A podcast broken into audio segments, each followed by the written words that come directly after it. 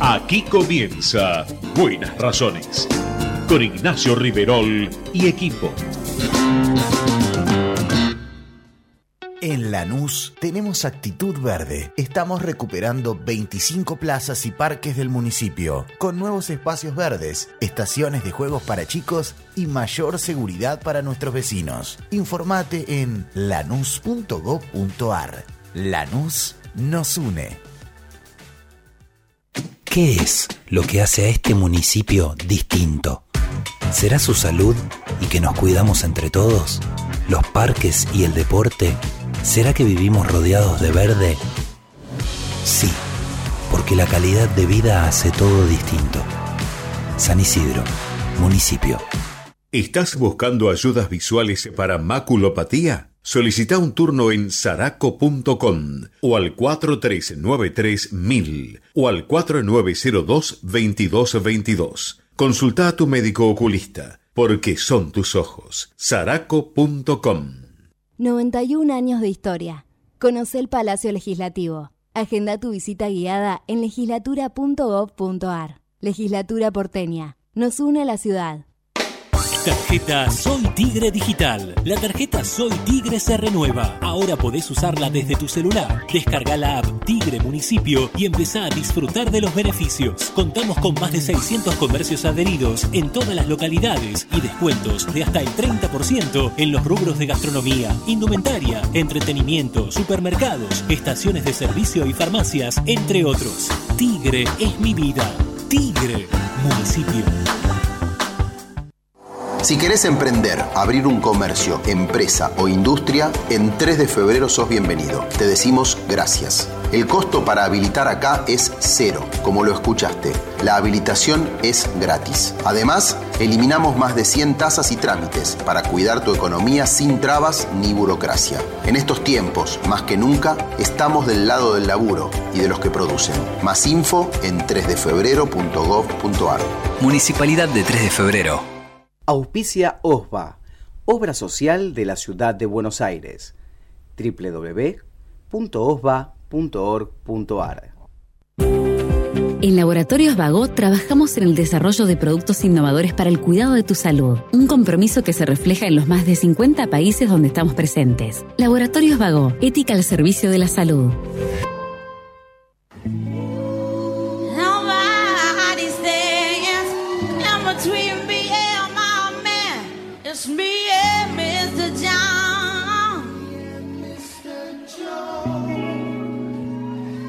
What kind of fuckery is this? You made me Mr. Slicker again. You thought I didn't love you when I did. Can't believe you played me out like that. No, you ain't worth your slip.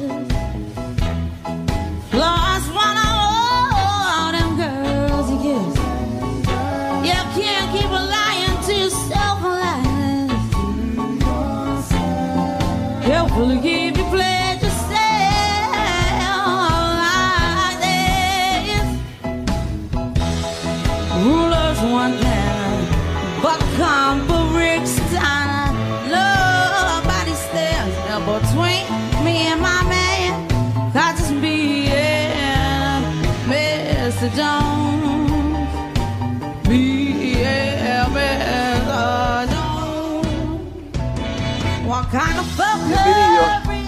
Bienvenidos, muy buenos días con Javier Martínez en la operación técnica y Aldana Romaniuk en la producción periodística. Eh, iniciamos un nuevo encuentro con muchísimo gusto con ustedes a través de Ecomedios, del Sistema Nacional, por streaming, por todas las redes posibles. De, con buenas razones nos quedamos hasta las eh, 11 de la mañana. El mundo está en guerra. Es terrible lo que ha pasado. Eh, Vamos a escuchar el video en directo eh, diciendo al eh, primer ministro de Israel, Benjamin Netanyahu, que Israel está en estado de guerra. Ya hay 22 muertos civiles eh, israelíes por un ataque de una operación denominada clandestinamente Espadas de Hierro por parte de, de efectivos terroristas palestinos a través de la franja de Gaza. eh, que por supuesto es una de las franjas en conflicto junto con Cisjordania en Israel, el premier israelí Benjamin Netanyahu confirmando el estado de guerra de Israel. אזרחי ישראל, אנחנו במלחמה, לא de Israel, במבצע, לא no en בסבבים, Estamos במלחמה.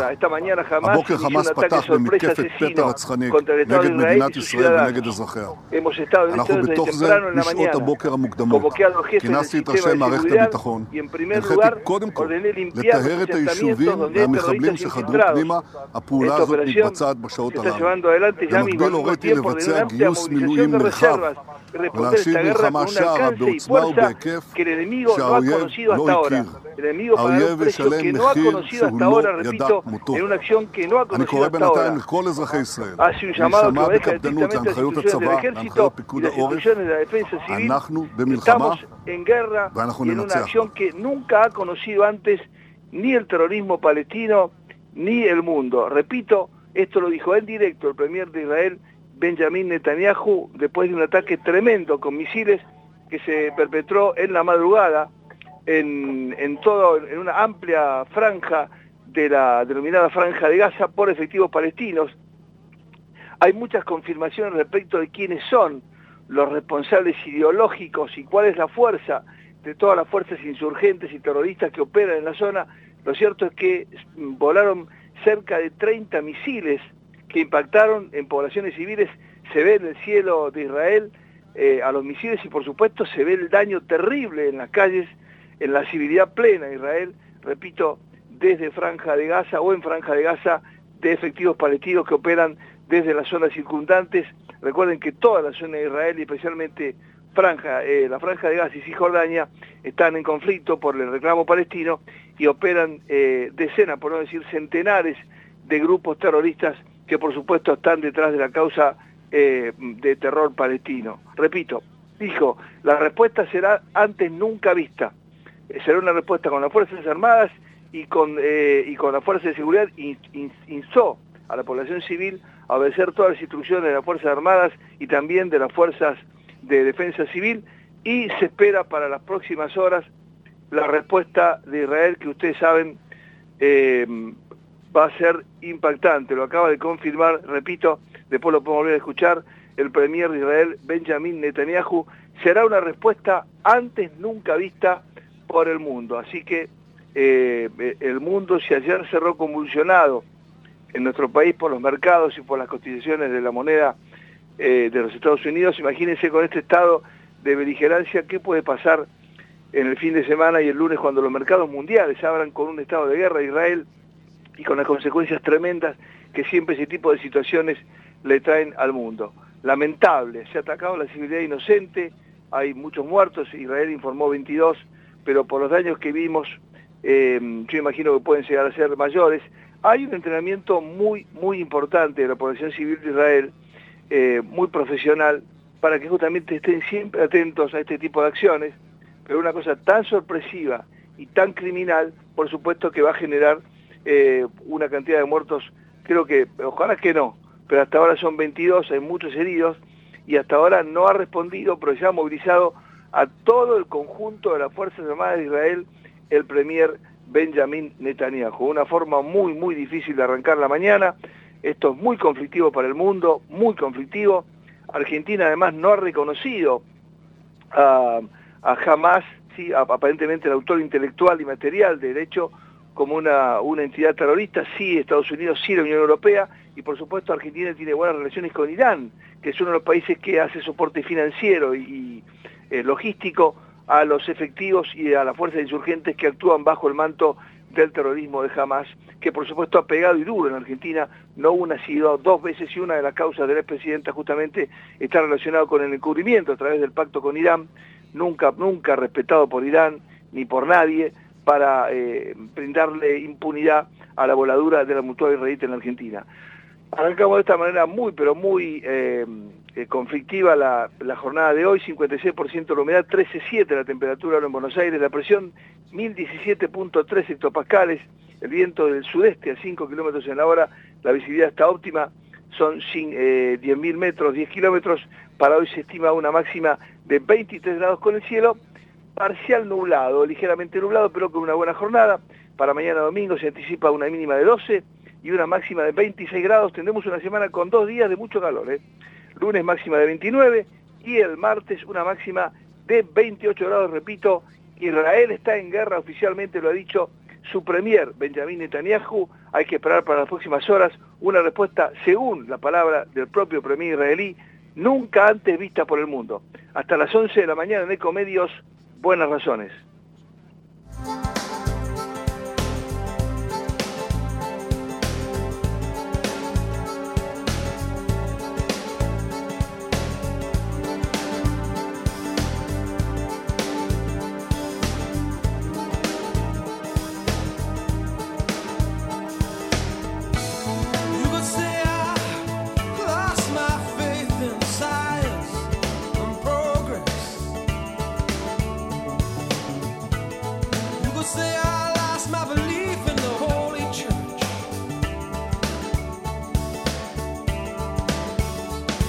Un hombre que tiene una- un conocimiento, un compromiso muy grande con todas las comunidades, un altísimo respeto por la paz. Es el actual, bueno, el ahora con pedido de licencia, intendente de Lanús y candidato a la gobernación de la provincia de Buenos Aires por Juntos por el Cambio, Néstor Lindetti. Néstor, buenos días, ¿cómo estás? Nacho Rivero saluda. ¿Qué tal, Nacho? Un gustazo conversar contigo, con todos los oyentes. Un gran gusto. Como dije al principio, vos tenés un altísimo respeto por, por todas las comunidades, una integración muy buena, conoces el mundo, por todas tus tareas. eh, me imagino la conmoción por lo de Israel, ¿no? La verdad que dijo, No. Israel está en guerra, el mundo va a tener aún un cimbronazo tremendo, ¿no? No, otra vez, otra vez, este, eh, esa zona, esa región del mundo con, con los problemas que, que, bueno, que vemos desde hace años y que no se terminan de, de resolver. Y Israel, este, a, pesar de todos sus avances y todo lo que ese país increíble ha hecho en términos de desarrollo social, de desarrollo tecnológico, de cómo ha podido este, ir buscando formas de protegerse, es increíble cómo cada tanto este, bueno, lo atacan de esta forma, ¿no? Realmente una una barbaridad que pero ahora seguramente se va a tener una escalada, ¿no? Lamentablemente, porque siempre pasa así. Este, pero bueno, evidentemente es una herida en esa región que no termina de sanar. Néstor, vos sos un hombre de convivencia de toda la vida, desde tu cargo en ciudad, tu- tus dos periodos en Lanús, sabes muy bien lo que significa convivir. La provincia de Buenos Aires se enfrenta hoy a una situación eh, de extrema gravedad. Eh, vemos que está la discusión en manos de eh, los alcances de un divorcio vincular, las vinculaciones de políticos de altísimo rango con el juego, con operaciones clandestinas. Mientras tanto vemos un dólar eh, vertiginosamente siendo 900 mangos, alta inflación, alta inseguridad, pobreza, indigencia. Vos estás trabajando para ser gobernador y cambiar el destino como hiciste en Lanús de la provincia de Buenos Aires. Faltan pocas semanas, la verdad que faltan pocos días medidos en la campaña que ustedes tienen que recorrer. Es un país, la provincia de Buenos Aires. Contame cómo te sentís, qué estás viendo en el campo, qué te está diciendo la gente en tu recorrida, cuando se puede contar casi en horas lo que falta para elegir. Recordemos que ese día elegimos no solamente gobernador, sino que consagramos a los legisladores nacionales. Es importantísima la primera vuelta. Sí, además en la provincia de Buenos Aires, Nacho, sabemos es por un voto, no, no hay segunda Claro. vuelta. Por eso es muy importante ir a votar, porque es, digamos, es la oportunidad para poder eh, sacar del gobierno esto que, que vos relatabas recién muy bien, este- este- esta matriz de comportamiento que tiene el kirchnerismo, que se siente propietario del Estado, ¿no? Y en cuanto propietario del Estado hace lo que quiere, y hace lo que quiere este, con, con, la, con la seguridad, lo que quiere con la educación, lo que quiere con la salud y lo que quiere con el dinero de los contribuyentes. Y, este, la verdad que eso, eso no es así. Este, el Estado tiene que estar al servicio de los contribuyentes y los funcionarios tienen que estar al servicio de los contribuyentes no puede ser que los funcionarios vivan y de la forma que viven este, de, de- de- de la plata de la gente. ¿no? Realmente es una, una barbaridad. No hay que perder igual este, de, de vista, este, Nacho, que eh, en- este caso lo que ha pasado eh, es el árbol que, que no nos tiene que impedir ver el bosque. Esto de hace 20 años que el kirchnerismo se comporta de esta forma. Hace 20 años tenemos el, el vacunatorio VIP, tenemos la fiesta de olivos, tenemos los bolsos, eh, tenemos una presidenta del Banco Nación que es como una numeróloga, porque es su amiga y le pagan millones de pesos. Digo, son cosas increíbles. Tenemos a Axel Kicillof, que de golpe tiene 20 ministros, que creó un gobierno este, grande, enorme e ineficiente el alejado la gente. Digo, eso es lo que tenemos y con eso tenemos que terminar el 22 y de nuevo, es por un voto a la provincia. Obviamente que después está Patricia, este, con Patricia tenemos la seguridad de poder llevar adelante las transformaciones que hay que hacer. Este, ahí, podemos ir a segunda vuelta y en segunda vuelta si ganamos la provincia también ganamos la nación. Así que bueno, estamos en esa tarea, ¿no? Comunicándonos con los vecinos.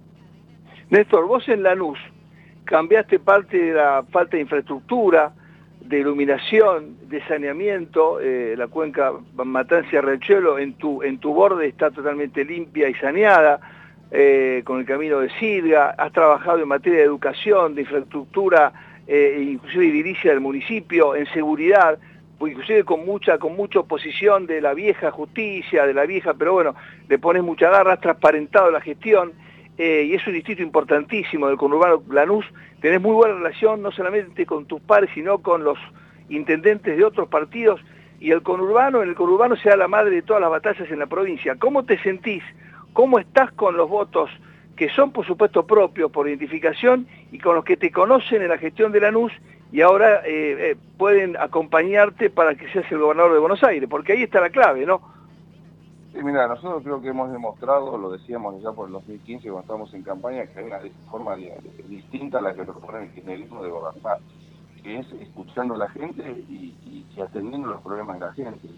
No, no la gestión pública con otro con otro objetivo. Si uno se mete en esto es para tener este, la, la gran satisfacción de poder resolver los problemas a la gente. Y de hecho, eh, como vos decís, en Lanús lo hemos podido hacer y lo han podido hacer muchos intendentes de Juntos por el Cambio y efectivamente yo mantengo un vínculo, hablo con todo el mundo que tenga que ver con algo de, de Lanús, con, alguna cuestión que, que sea que sea buena para Lanús.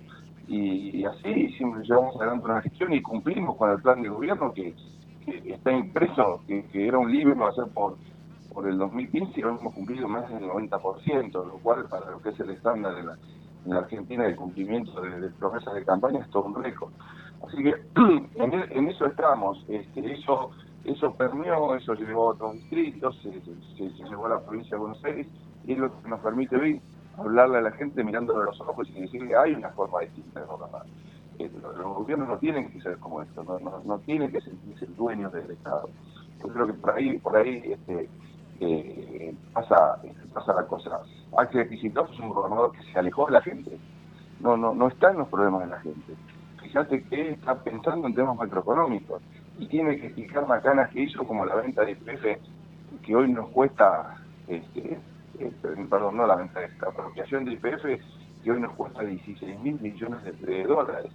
Digo, hay muchas cosas de mala praxis de- del kirchnerismo que hoy afloran y que bueno y que hoy nos permite perdón que el vecino pueda contrarrestar con, con lo que nosotros ofrecemos y por eso creo que estamos muy bien Yo siempre cuento que vi la primera, el primer día de tu gestión, de tu primer mandato, un mapa con lo que le faltaba a Lanús y fuiste cumpliendo.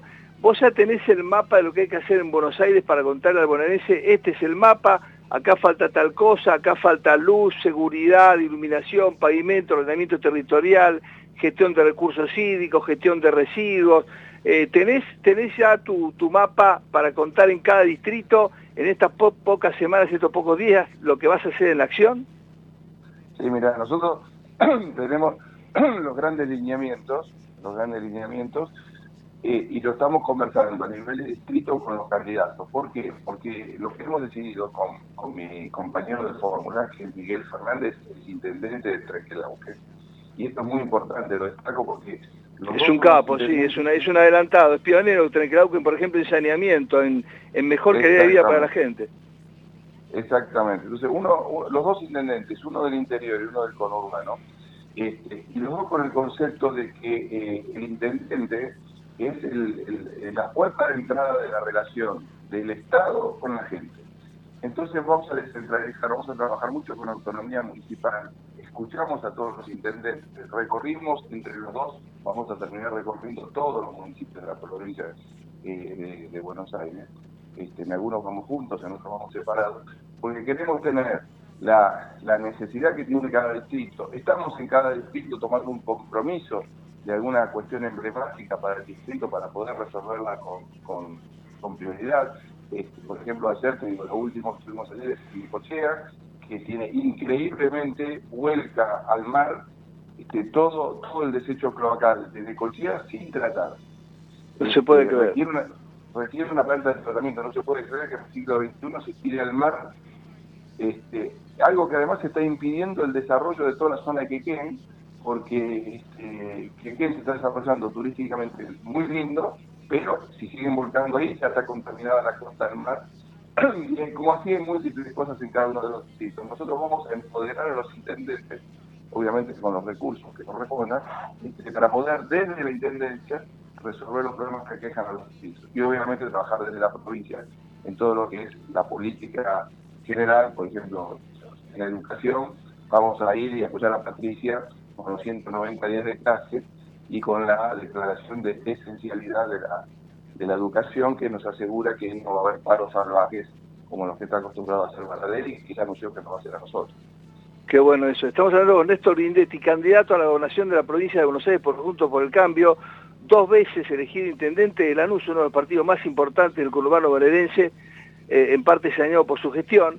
Eh, Néstor es muy transparente en el de la hacienda pública, lo fue en Buenos Aires, lo, es en Lanús y seguramente lo va a hacer en la provincia de Buenos Aires. Ayer Patricia hizo importante frente a los espejitos de colores que nos quieren vender con supuestas dolarizaciones y no sé cuántas fantasías, dijo qué iba a hacer con el tipo de cambio, los proyectos que quiero enviar, qué iba a hacer con el tema de las retenciones, es decir, cosas que a vos te sirven porque vas recorriendo esta provincia que tiene, por supuesto, varias provincias en sí misma, pero con cosas concretas, con cosas que la gente puede entender y que además se pueden realizar desde el primer día de gestión.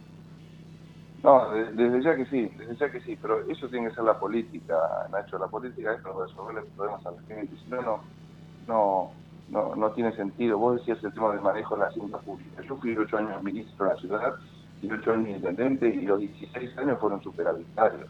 Pues tengo un concepto en la cabeza que no se gasta más de lo que interesa. Entonces a veces tenés que explicarle a un vecino, mirá, le tocó el asfalto al vecino de la otra cuadra, ya te va a tocar a vos.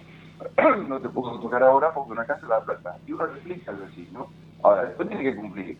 Después, el, tema es no prometer cosas que después no se pueden este, no se pueden eh, cumplir. Obviamente que es distinto una provincia un municipio, obviamente que hay otros problemas, sobre todo de corte política, que hay que, que hay que resolver. Pero yo siento que con el equipo que tenemos, un equipo con muchísima experiencia, muchísima experiencia de, eh, de gestión, fíjate que vamos a llegar al gobierno Patricia, va a llegar al gobierno si Dios quiere, con, con los números que nosotros estimamos, vamos a llegar con 500 este, intendentes en todo el país y con 11 gobernadores y con una mayoría muy importante en diputados y en senadores.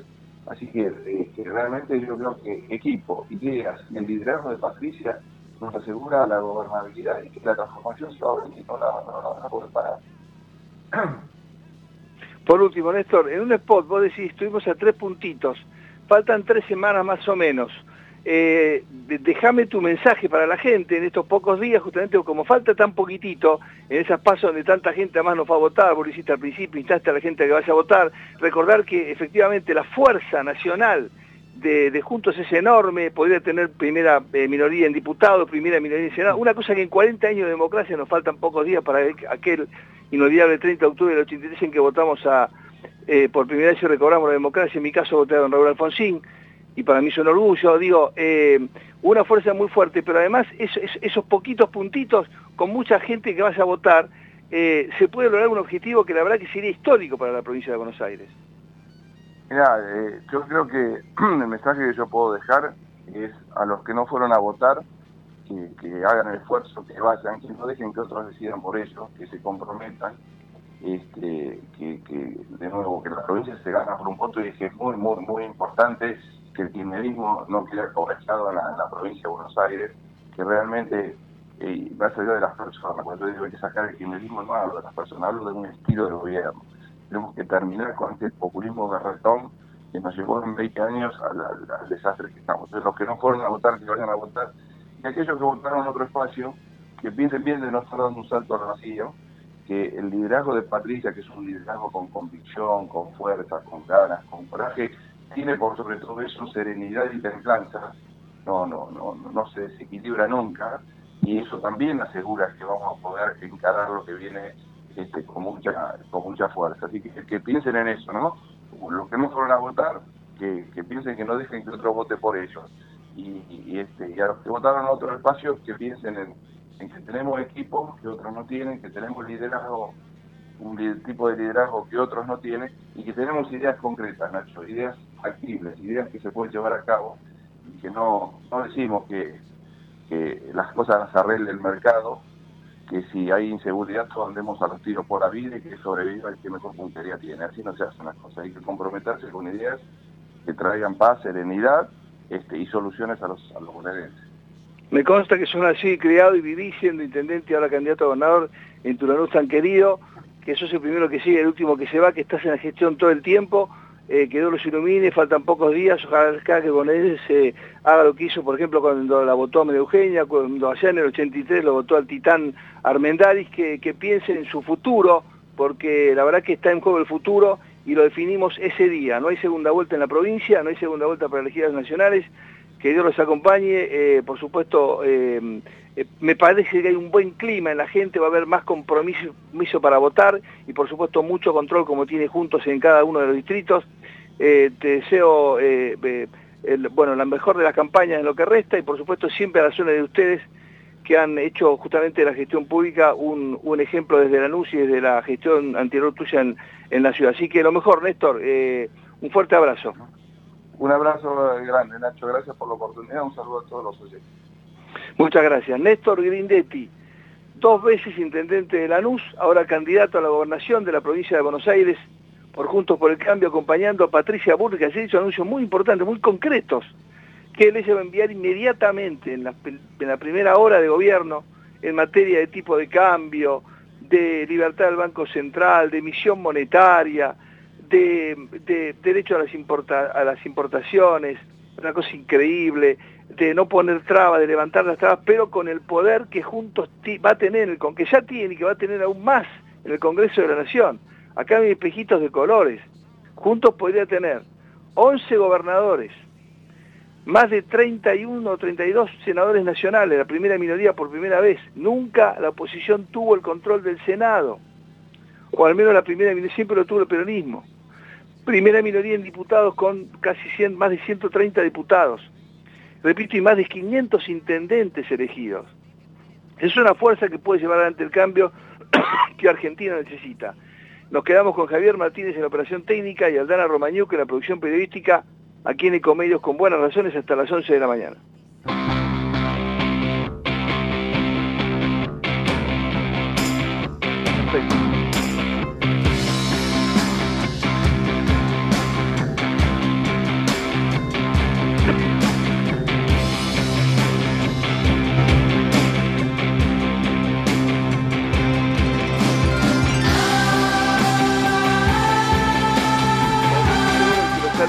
Me va a responder en japonés porque ya tiene su cabeza en el partido de mañana, a las 8 de la mañana, pero por supuesto no le dan respiro. Esto lo venimos hace, años, no le dan respiro a Marcelo Orlando, no le dan respiro, porque ahora están muy ocupados en ver los alcances de un divorcio vincular.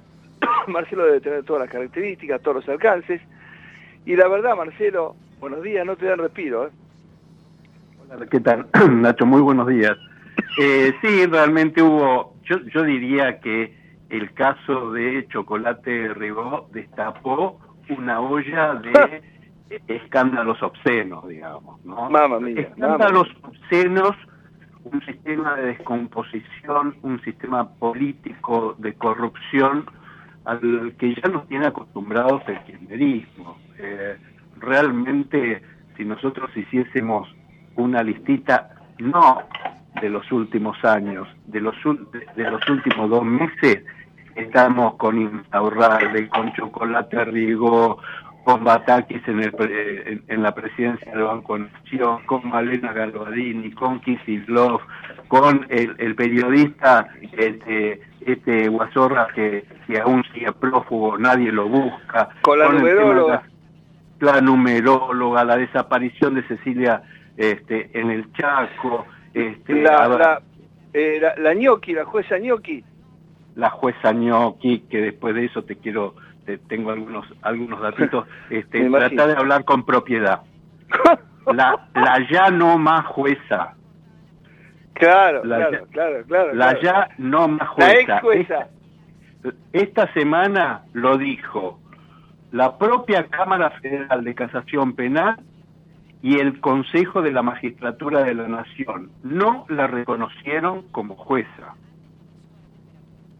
En el Consejo de la Magistratura de la Nación hubo un plenario en el que por unanimidad, incluyendo votos kirchneristas, se, de- se decidió recategorizar a la ex camarista Ana María Figueroa simplemente como docente de Derecho Constitucional, docente universitaria, sin la condición de magistrada. Ella va, va a poder seguir participando de este, los, los- el- las pruebas este, que se les toman a los candidatos a ser jueces, pero ya no como docente magistrada, sino como este, docente universitaria.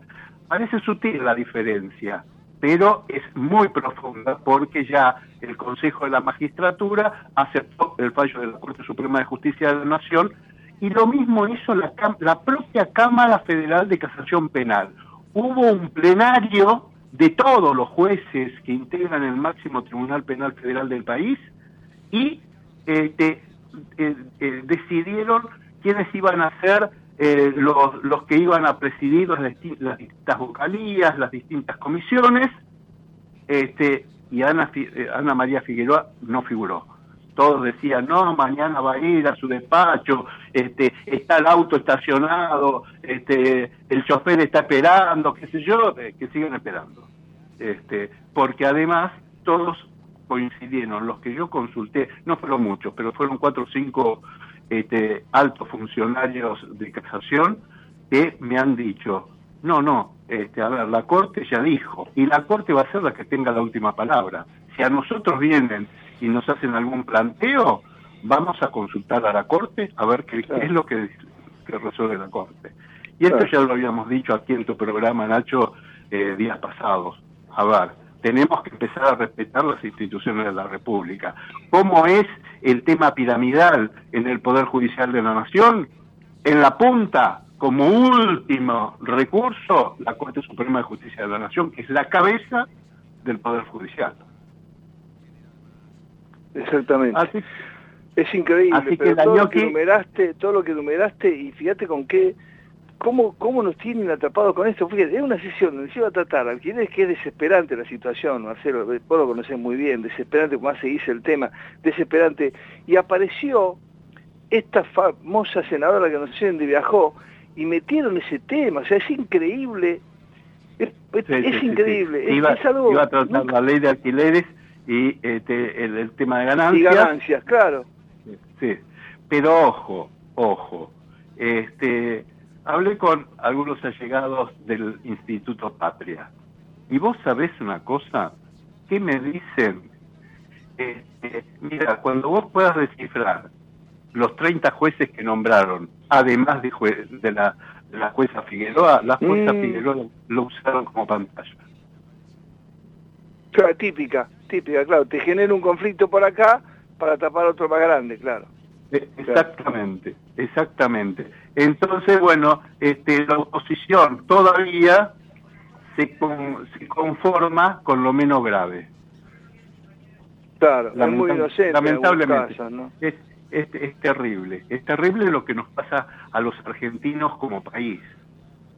Es Eh, terrible. que ¿Sabes te- qué pensaba que- ayer?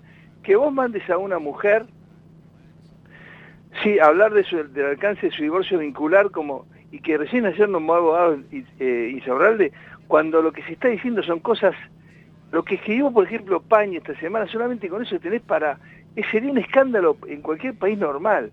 Y que mandes a una mujer para que hable sobre, además como si fuera, aquí quiera la justicia y quiera los términos de la y quiera cómo la política, cómo el poder político en la provincia de Buenos Aires, Marcelo, tapa el juego clandestino, el crecimiento del narcotráfico en los diferentes lugares del conurbano, los manejos del juego ilegal, cómo es todo un proceso y cómo, cómo se, es tan, se actúa con tanta cobardía. Sí, este, además que es algo que siempre existió, que no es Por algo eso de te ahora. digo, por eso te digo. Este, vos, vos, vos recién este, en la nota con, con Grindetti, Grindetti. mencionabas este, a Armendáriz. Y, y, y yo recuerdo que, Ar- que ojo, estamos en distinta situación, porque nosotros veníamos de una feroz dictadura militar, cruenta dictadura militar. ¿Y sabes qué, cuál fue la primera orden que dio? Además teníamos la maldita policía, de la policía bonaerense, la policía de Camps, la, la, la policía de Verplatzen, la, la policía de Checolás. Entonces, ¿sabes qué pidió Armendáriz? Déjenle el juego clandestino, déjenle la prostitución. No quiero un solo secuestro más en la Argentina. Es increíble. Así es tuvo increíble. que negociar el, el Titán en su momento cuando fue gobernador de la provincia de Buenos Aires. O sea que el juego siempre fue poderosísimo en la provincia de Ayer Buenos nombraban como el primer eh, director de lotería con Dualde, creo que era Rossi, cómo justamente empezaron desde el juego clandestino, el juego oficial, el juego clandestino, a darle poder creciente, inclusive nombraban barrios, ¿sí? y lugares del conurbano, a darle poder, cómo el narcotráfico se escudó en el juego para hoy ser se- amo y señor. Absolutamente, absolutamente. Pero también, también eh, este, eso sería ser facilista, porque este, acá el kirchnerismo nunca combatió el narcotráfico. Jamás. Hace, le hace la vista gorda. Entonces, eso es gravísimo y, y es como que este, se van instalando. Vos acordate que, que hace 10, 15 años atrás se decía, Argentina es un país de tránsito, no es un país de consumo. Sí, me acuerdo. consumo significaba que no había cocinas de drogas. Ahora no solo hay cocinas de drogas, hay carteles de drogas disputándose territorio. La guerra de Rosario, por el retail de Rosario, que me dijeron que es de 500 mil, bueno, con el tipo de cambio de ayer de ser menos, pero dicen que la guerra en Rosario es por el retail de, minorista de Rosario, no lo que va a Europa, lo que viene por el Mercosur, por eso el kirchnerismo quiere la, la, la hidrovía, que son 500 millones de dólares. Y es más, me contaron que Santa Fe votó unánimemente por primera vez, todo Santa Fe fue amarillo, completo, porque la última detención de narcotraficantes, vos lo sabés muy bien, de los monos y demás, fue con Patricia Burris y con el ahora eh, gobernador electo. Después del 19 no detuvieron ni un, ni un solo narco en Santa Fe, Marcelo, ni uno. Absol- absolutamente, porque además los narcos tienen contactos con los niveles políticos. ¿Y a quiénes eligen? eligen a aquellos políticos que les gusta hacer negocio con lo ilegal. Hemos tenido candidatos, a mí me lo ha dicho un juez federal al aire, eh, un juez federal de San Martín me dijo, este, nosotros tenemos acá, por, por decir su, su localidad, este, tenemos acá un candidato este, a intendente que es narcotraficante. ¿Te acordás cuando decíamos que eso iba a llegar y ahora vos ves que hay jueces comprometidos con eso, muy en duda, ahorita confirmados, intendentes, inclusive algunos gobernadores que hacen la vista gorda y que regalan guita en su residencia. Ojo porque llegamos a ese punto que, ah, como decías, era país de tránsito. A mí me decía mi, mi, mi, mi director de, del informativo educativo, me decía, Nacho, Argentina es un país de tránsito. Y me, me, decía, no ponga tráfico, porque tráfico es de, de- ponga tránsito, tráfico es de drogas. Pero me acuerdo que decíamos, un país, ya no, no es más eso. Y ahora, el lamentablemente, el narco llegó, lo que, repito, vos lo conocés muy bien, además lo sabés. Lo que escribió Pañi esta semana es de un alcance escandaloso. Absolutamente, absolutamente. Este, y que y a pesar de que ahora se lo quieren desmentir, en Uruguay se está investigando este, la- la- lo que escribió Pani, ¿no? Este, saber si existe o no existe. Este, bueno, Jessica Castillo ayer dijo que no, que ella no tiene ninguna cuenta, que qué sé yo, que los 20 palos son inexistentes, que esto que el otro, pero me parece que estuvo muy bien asesorada por Fernando Burlando, dijo lo que debía decir. Claro. Me gustó porque le preguntaron lo que tenían que preguntar, me gustó mucho el panel que, que puso Telefe, me pareció este, que fue una buena nota, no tuve, muy correcta, muy correcta, pero no tuvieron compasión. Yo creo que le preguntaron todo lo que le tenían que preguntar, digamos. A mí no me quedó nada en el tintero para, para, uy, yo le hubiera preguntado, no, este, la verdad que, que la, que la, este, que las preguntas fueron muy, muy, muy, muy completas, digamos. Y, este, eh, Jessica Sirio, este, se defendió como pudo y, este, y dejó algunas cosas en claro según ella, que va a tener que demostrar, porque ojo, es como decimos siempre. Claro, eso no era sede judicial, era una declaración televisiva, para un show televisivo. nada más. Exactamente. Y, Ah, a- y además, en, en todos los delitos, en todos los delitos, todos, vos, yo, todos, somos inocentes hasta que nos demuestren lo contrario. Salvo, salvo lo de en el, en el en- enriquecimiento ilícito. Claro. El enriquecimiento ilícito vos tenés que demostrar demostrar la inocencia. cómo tenés, cómo tenés la Claro. plata que tenés.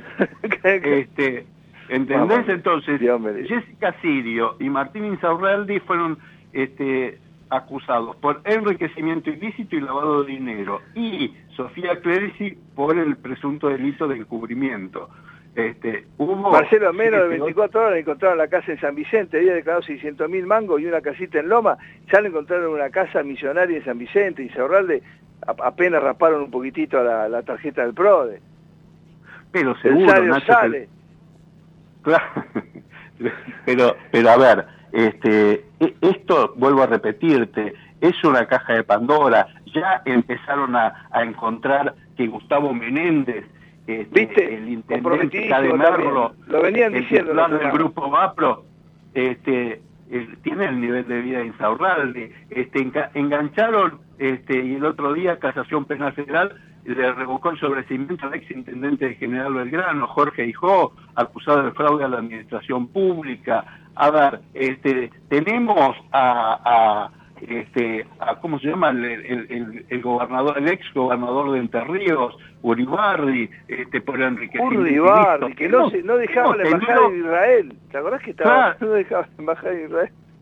hemos tenido una fórmula presidencial como la de Cristina Kirchner y Amado Vudú, que los dos fueron procesados y condenados por corruptos.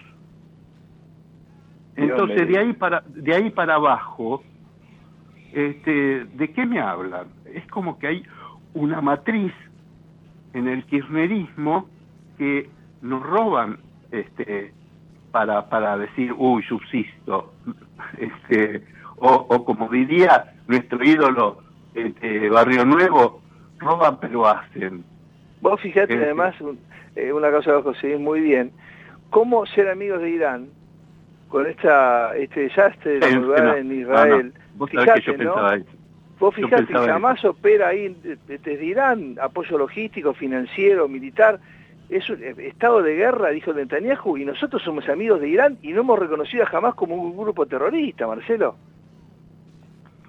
Sí, sí, sí, sí, sí. Este, pero bueno, en estos casos se callan. Vos fíjate que... No van a decir este, nada, claro, no van a decir Claro. Insaurralde eh, renunció a ser candidato a concejal, Insaurralde renunció a la jefatura de gabinete, pero sigue siendo gobernador de Loma de Zamora. Y como decía, y como decían, este, yo escuchaba hoy a la mañana algunos oyentes que, que, que hablaban de, de- de- de- porque es, es un monotema, en todas las radios se ocurre exactamente lo mismo, y decían, eh, que vengan acá a Loma de Zamora y que vean cómo estamos viviendo. Este, Claro, no tenemos placas, no tenemos agua potable, no te- es una vergüenza. Y estos tipos, este, el otro día vi una en, en la televisión que, que me llamó la atención, este, porque hacía mi- muchos años que no veía a Alacino. Este, en algún momento decía, che, ¿dónde queda la provincia de Ríos? Mira, de, atrás de la casa de Alacino. Claro, claro, Este, de la casa de Aracino este, de Zasca. Claro, era, era increíble, ¿viste? Entonces, esto no es algo nuevo. Esto es algo que se va perfecto. Vos sabés que yo en algún momento, a mí me tocó cubrir todo, todo, toda la corrupción menemista, este, y yo dije, bueno, después de esto, el abismo, no puede haber nada más. y el kirchnerismo me sorprendió. Siempre puede haber algo más. Es un espanto. Nunca pensé que iba a haber un gobierno más corrupto que el menemismo. Y sin embargo sí, fue el kirchnerismo. Eh, eh, realmente no, no se puede creer. Pero bueno, así estamos, ¿no? ¿Qué nos Este, quedaría, y así Marcelo? estamos, y las encuestas, que, que hay gente que los vota. Sí, igualmente están apareciendo otras mediciones, ¿no? Eh, hay muchos, yo lo que vuelo, nunca vi una cosa tan flagrante en materia de cosas muy armadas. Y vos decís, pero muchachos, esto, esto es a medida. Disimulen un poco. Yo veo cosas que me, Sí, son- pero, pero que la me hacen gente reír. escucha lo que quiere escuchar, ¿eh? Sí, pero la ojo gente que la escucha- gente ya demostró que está para está para salir, ojo, eh, porque dentro de tres semanas podemos tener una o varias sorpresas, eh, una o varias sorpresas, ojo, y además fíjate, ayer el dólar, Marcelo, en el interior, Sí. 900 mangos, eh, y pe- Sí, sí, cerró pedido, cerró pedido, no cerró ofrecido. Claro, claro. Dios me y, el, y el que quiere comprar, ¿sabes qué te dicen las cuevas? No, si venís ya, es a este precio. Dentro de 10 minutos, no sé. Semana el escándalo que armaron con entre este muchacho de la FI, de la FIPE, despe- dice cada cosa y hace junto con la aduana este escándalo de supuestamente maniobras, de importación para sacar dólares. ¿Pero de qué me están hablando estos muchachos, Marcelo? Bueno, eh, mira, ahí tocaste un tema que es muy importante y sabes que nunca, nunca lo tratamos con seriedad. Son las instituciones del Estado.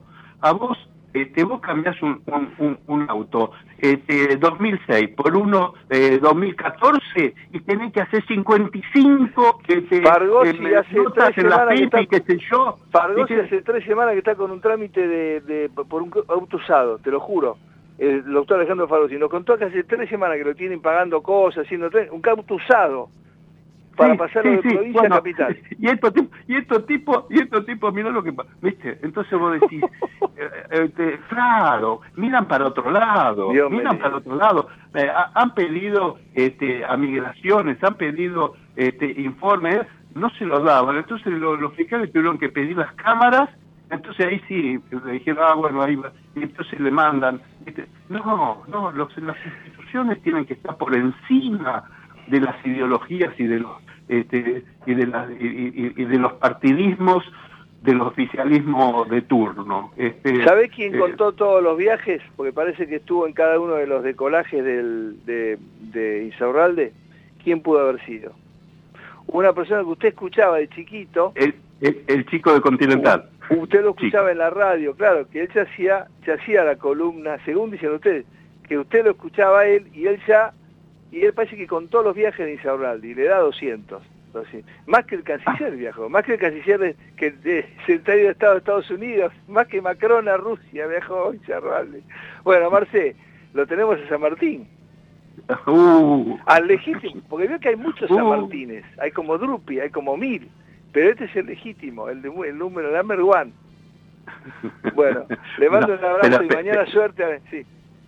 Sí eh, pero él, él, no, él no estaba en, en, en Ezeiza él siempre estuvo No, en él el centro está- eh, él siempre estuvo en, en la Pink House Él, claro, él maneja todo desde un control donde tiene todas las pantallas, como el control de Ab- tránsito, maneja todo. todo, todo ahí. Absolutamente. Desde Claro, ahí claro. controla a la derecha el Banco Nación, a la izquierda el Sí, Ministerio no, de diga, Economía. no diga otra cosa que está al lado del Banco Nación porque no diga, no hable del otro que está al lado del Banco Nación, en otra esquina. Sí, claro. No, mejor ni hable de eso, mejor ni hable. Bueno, y el hermano además es capo en imágenes, así que imagínese, el que a veces es médico, que a veces se disfraza de él también. Bueno, le mando un abrazo Claro. a Marcelo, mañana 8 de la mañana, no se olvide, usted se habla japonés y todo.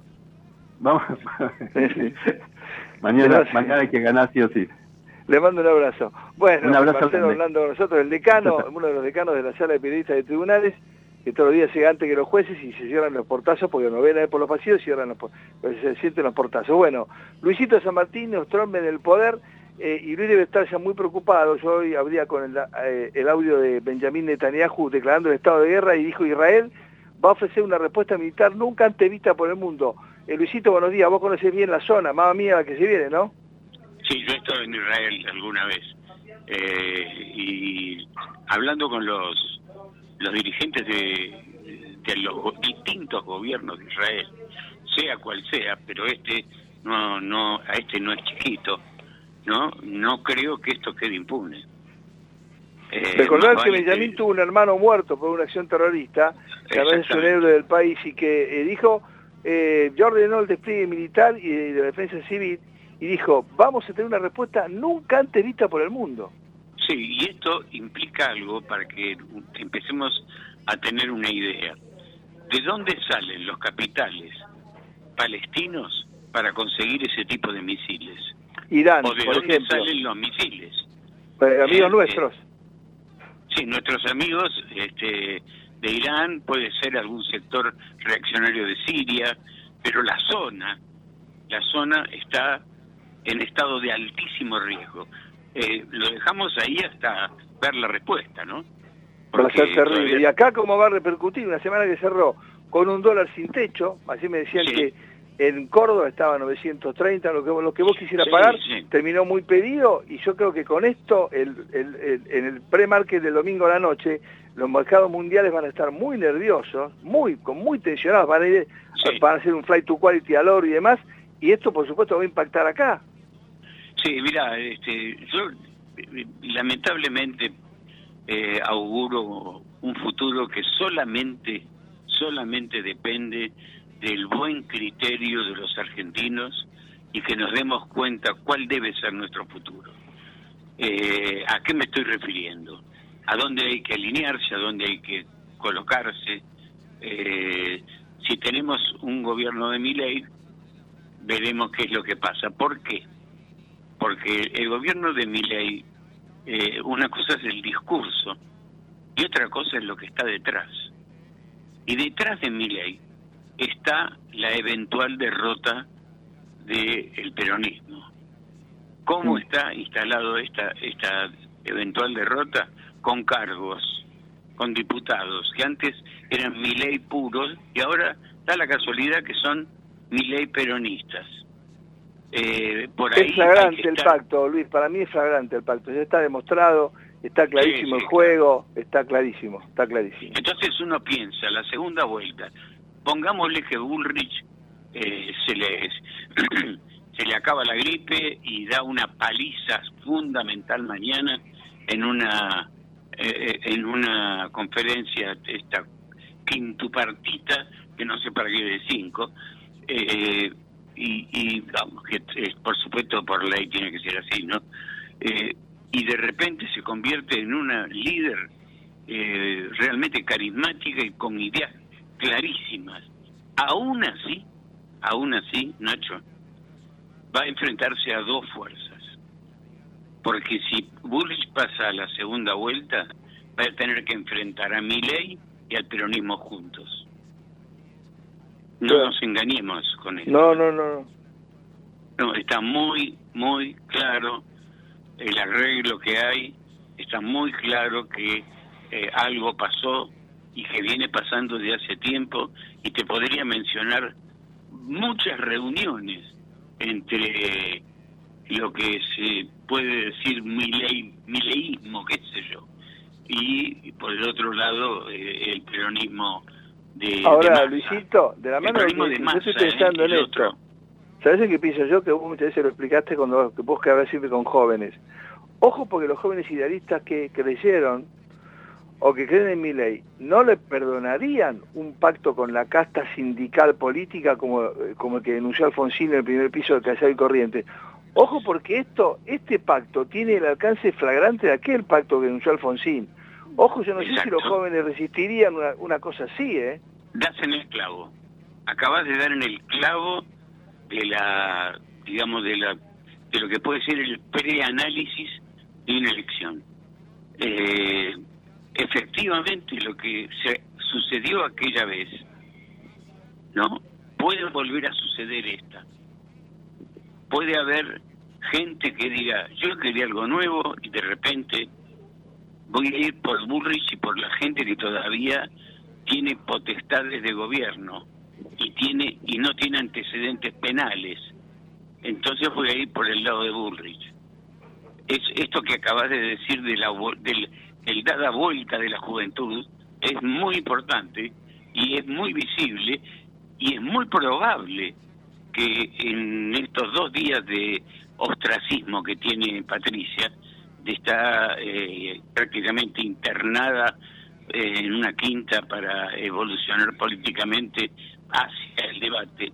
Y lo mismo hoy, eh, y, y creo que ahí se está armando una estrategia en serio de la política, en serio, y no toda la, la- la- la- el, otro festival que hay del otro lado. Por un lado Milei con el Telegram, eh, tratando de simpatizar con alguien, y por el otro lado todo lo que significa lo que lo que Marcelo acaba de describir dato por dato y se quedó corto, porque hay, aunque él lo anticipó, hay muchos otros casos parecidos al de Ibarre.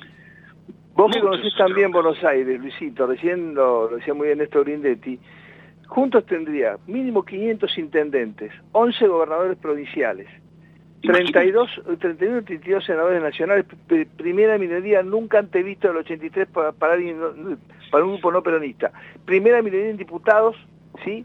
Eh, eso, es un, eso es el poder suficiente para hacer un cambio. Por eso es que es tan importante la primera vuelta, ese día elegimos intendentes, gobernadores y diputados nacionales. Sí, sí. Sí, yo creo que eh, a, pesar de las trapisondas eh, y, de, los disfraces políticos, eh, por el Cambio ofreció ya sus características. Y me parece que eso se va a notar en el Congreso, porque eh, recordemos la Constitución argentina, no se puede gobernar por decreto de necesidad y urgencia. Se puede ante una circunstancia determinada y ante un caso de, de Y peligro es más, el determinado. Congreso después debe y después confirmar y ratificar. el Congreso. Claro, claro, claro. Así Luisito, que en estas semanas que- que... quedan, vos has vivido Sí. muchos procesos así. Se puede contar hasta en horas, si, si exagerás, pero quedan más o menos tres semanas. ¿Qué imaginás vos, no? Pues Ahora se suman los. Ojo con lo de, ojo con lo de Israel.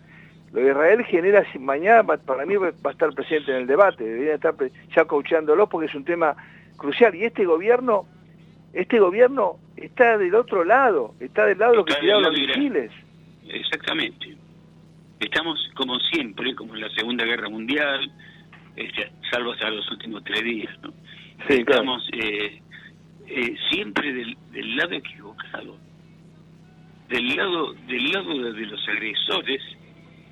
Eh, yo la verdad que no no comprendo eh, muy bien, eh, por lo menos callarse, hay, hay que ver qué dicen mañana, ¿no? Porque te imaginas que si habla Alberto Fernández tiene más credibilidad que el canario que tengo acá afuera que me está mirando en este momento, ¿no? No, lo de, lo de idea, lo de idea del presidente fue, en, al- yo te digo que fue en algún momento fue de, de delirio. Fue un delirio. ¿Sabe por qué? Porque debe haber alguna circunstancia psicológica que le hace creer que todavía tiene la voz presidencial. Pero, pero fue una cosa, puso una marioneta. Habíamos, mira, eh, nosotros hemos ido muchas veces a coloquio. Es un auditorio muy calificado, viste, que no le podés, no lo podés ir a, es un, es un, es un auditorio que justamente hace el coloquio para rematar toda la acción del año, con agenda, con temas discutidos. Están los CEOs de las empresas más grandes del país y del mundo. Pero, Están pero los asesores. Pero si había a murmullo. los, a los empresarios, le viste la cara, a los presentes en general, eh, al mismo periodismo, miraban azorados, ¿de qué país habla? Los dos aplaudidos a rajatabla por todo el auditorio fueron Melconian No, y Patricia porque Milei se mandó el escándalo del mamarracho de hacer un, un almuerzo afuera paralelo, no ir, Massa no fue. Después este muchacho que está con Massa, que no me acuerdo el apellido, a último momento los plantó. Y el moderador lo dijo, miren, a último momento nos canceló. ¿Cómo se llama este muchacho eh, que está con que está con que está en el Ministerio de Economía? Con Ah, no me sí, pero que me acuerdo de eso. Sí, bueno, ese iba ahí y no fue, porque porque por supuesto más, más es el ministro candidato no fue y porque no lo deben dejar y este que iba ahí tampoco fue. Eh, no, no, no me acuerdo el apellido, pero Sí, lo dejaron plantó. solo, sí. Sí, sí, sí, sí, lo dejaron solo a Melconiana también, ¿no? Este, una cosa de locos, ¿no? Pero fue muy Eh, aplaudido, eh, muy aplaudido. Él y Patricia fueron muy... Los únicos realmente aplaudidos en un coloquio que, bueno, hace mu- mucho que vació de, de- de contenido kirchnerismo, ¿no? nunca fueron, siempre lo boicoteaban, así como boicoteaban la rural, lo mandaban el SENACE, el INTA, con el coloquio siempre hicieron lo mismo, no tratar de boicotearlo, digamos. Sí, pero esta vez las cosas han cambiado. Le salió mal, sí. digo, los únicos riesgos que hay... Rubinstein, Gabriel Rubinstein, Gabriel Rubinstein. ese fue el que lo plantó, sí, a último momento, ¿eh? No, eh, eh, y ¿sabes lo que pasa? No hay capacidad de discutir. No, no, ¿Cómo vas, a, ¿Cómo vas a discutirle a un economista tu economía? Cuando tu economía tiene más del 10% de inflación, este, No, ¿viste lo que dio Capital? de Capital dio empresas? 12 ayer. Capital dio 12. Capital- ¿Viste? sí, y el Capital índice dio masa 12. y el índice masa que la última semana tiró que había bajado, ahora no puede ser tan cara dura. ¿Qué piensa que nosotros nos vamos al mercado? No, piensa que la sociedad es estúpida. Sí, bueno. Porque en realidad él no le está apuntando a tipos como vos que conducen un programa o a gente que tiene profesiones y que piensa y que analiza. Le está hablando a la otra, a la otra gente, al voto real de ellos. A la gente que tiene que salir a laburar cuando puede. Claro, pero eso la lo gente- roban en la estación, le sacan las zapatillas, la mochila, Claro. viajan hacinados, se inundan cuando llueve, el narco los tiene encerrados en sus casas. Mira, Una cosa- cuando, ustedes, cuando ustedes hablaban del narco hoy, eh, Argentina hace rato ya es un país de, de consumo, no es un país de paso. ¿eh? No, esa vieja historia. eh, cada vez ves más tipos de asaltos callejeros tipo narco. ¿Qué significa tipo, tipo narco? Eh, entre una de sus tantas definiciones. Que eh, para la moto, aunque sea en Cayo y Santa Fe, Tapanan sigue. Bueno, Ya no hay, no hay ya obras, está, no hay, no hay está barrios. clarísimo, está clarísimo eso, está clarísimo. Eh, eh, antes de despedirte, en dos palabras, en dos palabras, no te. ¿quién es eh, Martín Isaurralde en la provincia de Buenos Aires? Martínez Orralde era el pollo de Cristina Cristal Hernández de Kirchner. Era el candidato que ella tenía guardado.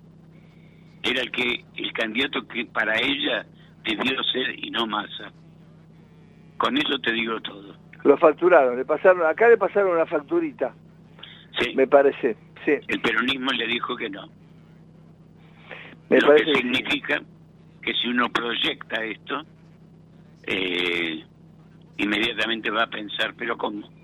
Y ese, ese poder omnímodo que tenía, ese poder tipo papal que tenía Cristina, ¿qué le pasa? Luis, eh, quédate porque vas a escuchar a Eugenio María, economista de la Fundación Libertad Progreso. Eh, eh, agradezco mucho tu atención. Buen fin de semana. Vas a estar enloquecido conversando con unos y otros en estas semanas que nos separan del 22. Un fuerte abrazo, buen fin de semana. Saludos para el doctor, que a veces es el capo de imágenes y a veces también es Luisa Martín, y viceversa. Ustedes se cam, claro, porque nadie puede descubrir quién es quién. O sea, Sí, somos iguales. exactamente. Somos- Es más, vamos a decir la verdad, somos el mismo. Claro, hay días que él no puede ir, usted se pone Guarapolo, como está asesorado, no hace ninguna acá, y a veces que también hace Luisa Martín, cuando usted, por ejemplo, está en algún viaje, claro, claro, La última placa te, la última placa te la hice yo. ¿no? Claro, exactamente, No yo me di cuenta que eras vos, porque la voz te saqué. Porque vos dijiste, Sí, chao, bocha, sí. me dijiste, te Sí. chavaste. Chao, Nacho, me dijiste. Un abrazo. Un abrazo, Luis, bueno, muchas gracias. Y otro amigazo es el doctor Eugenio María, economista de la Fundación Libertad y Progreso, que me ma- mama mía, porque los economistas están en los números, pero cuando pasa algo como de Israel en la madrugada, automáticamente agarran los papeles y se, viste, se empiezan a, empiezan a recalcular de nuevo porque el pre-market del domingo en el mundo va a haber un, un flight to quality por el oro, porque Israel dijo, eh, Netanyahu dijo hace, hace algunas horas, Israel va a tener una reacción nunca antes vista. Yo imagino cómo va a reaccionar el mundo. Eugenio, bueno, éramos pocos y apareció el bombardeo de Hamas, ¿no? Buenos días. Sí, efectivamente. A ver, estamos en un mundo muy convulsionado ¿sí? Eh, y con caldos de cultivo de conflictos por todos lados. ¿no? A ver, ahora vimos los de Israel que nos choqueó a todos, pero la semana pasada eh, vimos tranquilamente un- una proto-guerra civil en Mali, en África, en el centro de África, eh, toda la zona del Sahel africano con golpes de Estado o pseudo guerras civiles, eh, la situación entre Armenia y Azerbaiyán, más de 100.000 desplazados después de una invasión azarí sobre un territorio armenio. O sea, realmente estamos en un mundo muy complicado y en ese mundo complicado Argentina tiene todo atado con alambre. Y ese es el gran problema, ¿no? Porque sopla un vientito y si estás atado con alambre, bueno, te empieza a temblar todo, ¿sí? Y tenés que empezar a recalcular todos los planes. Y en el medio, 46 millones de argentinos, ¿sí? que lamentablemente ven una política económica que en lugar de ser responsable en lugar de posicionarnos de una forma fuerte, sólida frente al mundo, bueno, nos tienen como el mendigo que depende de que le giren unos dólares para poder pagar a fin de mes, ¿sí? Y no, no quebrar, ¿sí? Y que además tiene una economía que no, no, no termina de funcionar, con la única buena noticia de que está en expectativa de que va a haber un cambio de gobierno y un cambio de rumbo económico. Eugenio, ayer eh, un dólar, si yo te decía hace una semana que iba a estar en 800, 900, ya no, Nacho, mira, eso por ahí para después de las elecciones, no, ya está, ya estamos, ayer terminó pedido, cerca de los 900 mangos, el interior mucho más, eh, la ciudad anunció 12% de precio minorista en septiembre, el 14 con- con- el índice el índice de masa dio para abajo, rarísimo, rarísimo, rarísimo. Para mí se fuman antes, no sé, para mí están en un... eh, eh, este, están intoxicados y dicen, che, ¿qué tiramos para la última semana? El índice de masa dio menos, bueno, una cosa increíble. Y en, el marco, en ese marco, la gente, ¿no? Que, que insegura, ve, el escan- ve una mujer declarando los alcances de un divorcio, todo eso y la economía. Este fin de semana me imagino que va a ser la remarcación de precios, después del dolor de ayer, la apertura del lunes. Yo la verdad es que veo un escenario, eh, digamos, anticipatorio. ¿no? Ya todo el mundo de- descarta que esto se viene, que acá se viene un despelote fenomenal, digamos. Bueno, a ver, vayamos paso a paso. Primero, el tipo de cambio, ¿no? A ver, desde el punto de vista internacional, ¿sí? nosotros vemos que la Reserva Federal está subiendo la tasa, la está manteniendo alta, y con lo cual el dólar se fortalece en relación a otras monedas, ¿sí? y esto es algo que está pasando, se diría, en, todo el mundo. Ahora, además de eso, nosotros le sumamos la incertidumbre electoral, le sumamos que los argentinos no sabemos qué va a pasar en los próximos meses y entonces tratamos de cubrirnos con lo mejor que tenemos a la mano que en general es un dólar ¿sí? y obviamente para hacerlo nos sacamos los pesos de encima se reduce la demanda de pesos y cae el valor del peso lo que obviamente es eh, inflacionario sumado a un banco central que emite para financiar gasto como si no hubiese un mañana eh, y, y efectivamente, ¿sí? acá lo, lo que está pasando es que se están aumentando los desequilibrios. y La herencia del próximo gobierno, cada día que pasa con estas políticas, es una herencia un poquito peor. Eh, ya es una herencia muy mala, diría una herencia mucho peor que la de 2015. Y cada día que pasa, cada política adicional que toma el gobierno, en lugar de dejarte algo un poquito más fácil, se lo deja un poco más difícil. ¿sí? Dejan leyes en el Congreso que te eliminan impuestos a partir del 1 de enero de 2024, ¿sí? te dejan eh, más cepo, ¿sí? esta semana otra vez nuevas regulaciones sobre el cepo, Claro, el te tema dejan- de poder tener cinco días los... Este, los, los así, todo, todo el tiempo, además lo anunciaron siete y media de la mañana en un día hábil. Sí, a ver, cuando las cosas se anuncian en horarios raros, es porque sí, en general no, no, no, no están buenas. Sí. Es así, cuando vos te estás anunciando algo un día muy temprano, o por ejemplo, lo- una de las cosas más pintorescas que tiene el gobierno es que el resultado fiscal siempre se, se informa, así se publica, los viernes tipo 10, 11 de la noche. ¿Eh? Entonces, eso ya te está dando la pauta de, bueno, evidentemente Sí, quieren agarrar, claro, quieren agarrar a la gente un poco dormida, así, cansada del trabajo y que no le den mucha bolilla a lo que se está informando.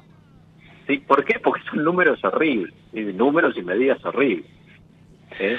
Entonces, lamentablemente de esas vamos acumulando dos, tres, cuatro, cinco por semana ¿sí? y cada una de esas te hace más difícil la herencia de, del próxima, de la próxima administración. Ahora, Eugenio, ustedes que son econometristas, ¿no? Si vos proyectás estas tres semanas previas a las elecciones, a ver si me puedo explicar. ¿Qué está descartando el, mercado?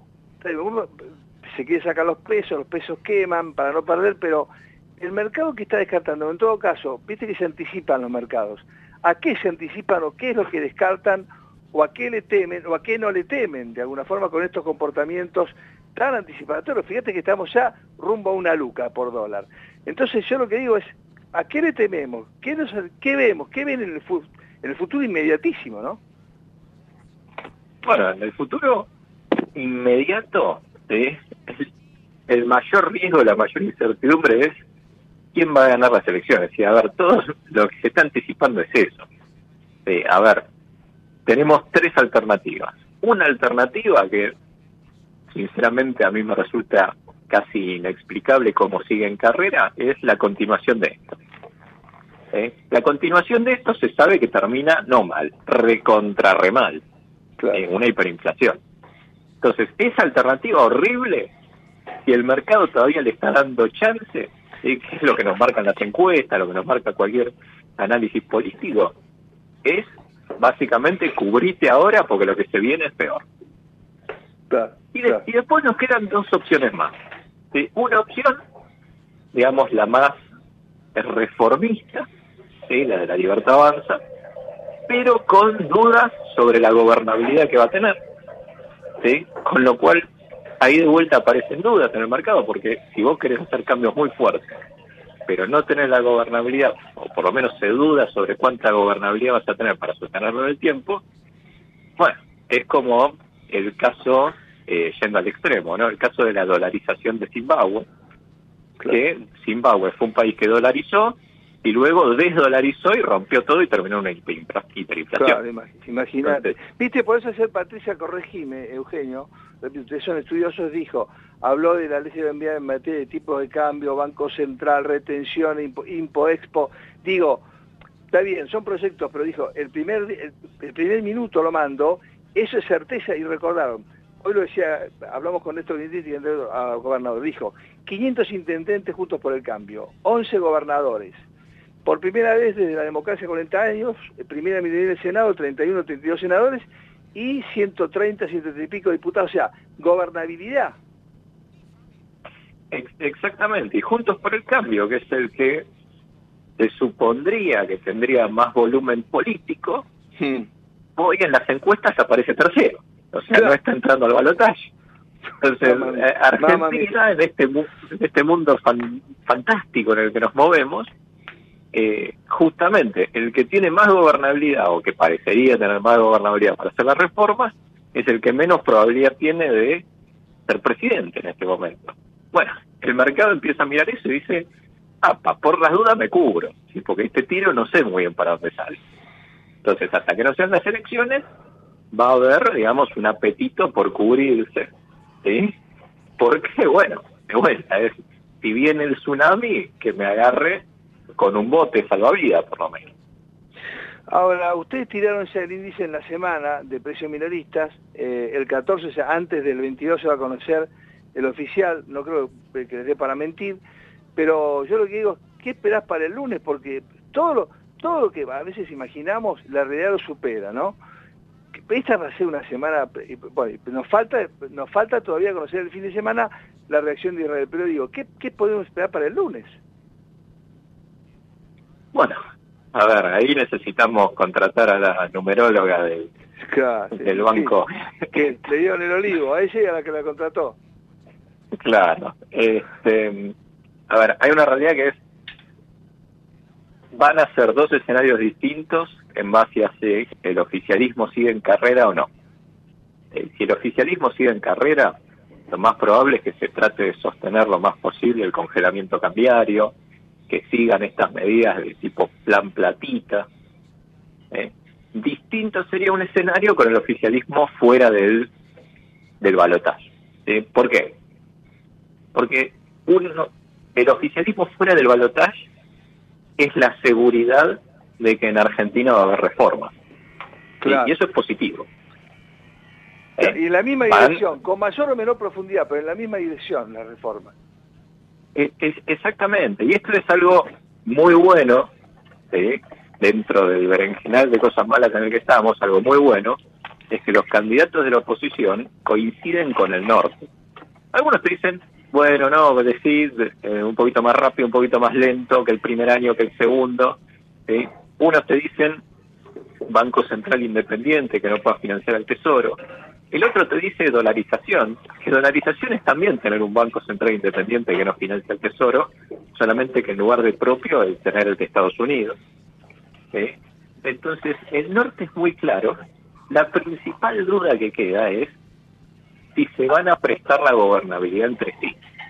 Ejemplo, si Juntos por el Cambio efectivamente llega la presidencia, los diputados, senadores de la Libertad Avanza van a acompañar los proyectos de ley y viceversa. Si la Libertad Avanza O es van a votar en contra con Sí. el peronismo y el kirchnerismo.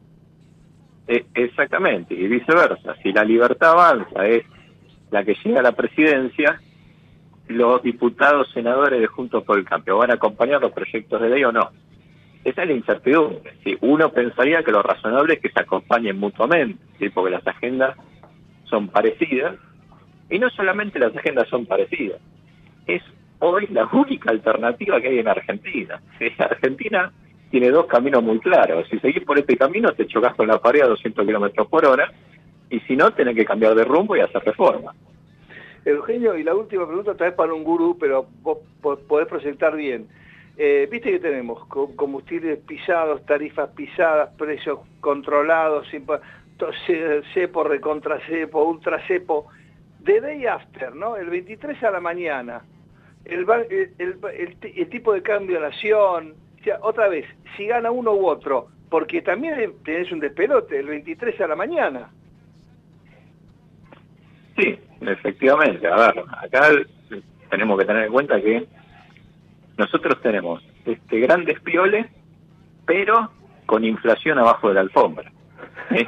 O sea, este, este gran despiole que tenemos en este momento es un despiole que encima no está blanqueado. ¿sí? O sea, tenemos mucho despiole más abajo de la alfombra.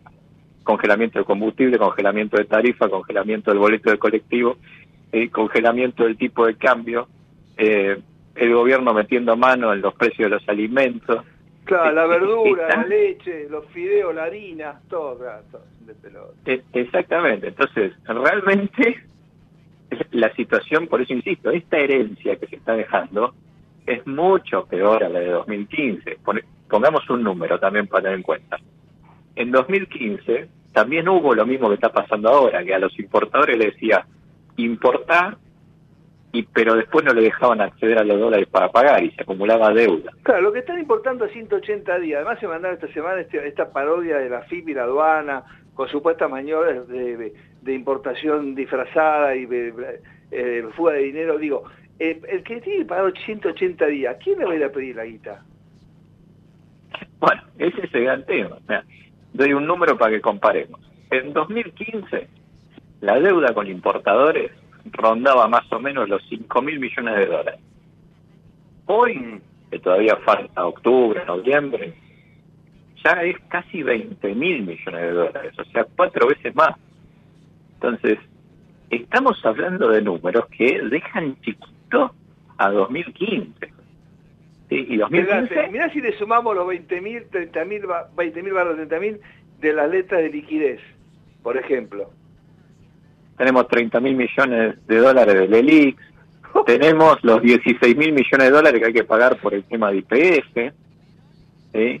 tenemos el año que viene otros 15 mil millones de dólares ¿sí? de bonos que están atados al dólar, ¿sí? los famosos bonos Además, duales que ofreció el semana que gobierno. van a pagar al fondo después de GANDC. También dijo esta semana que le van a pagar al fondo.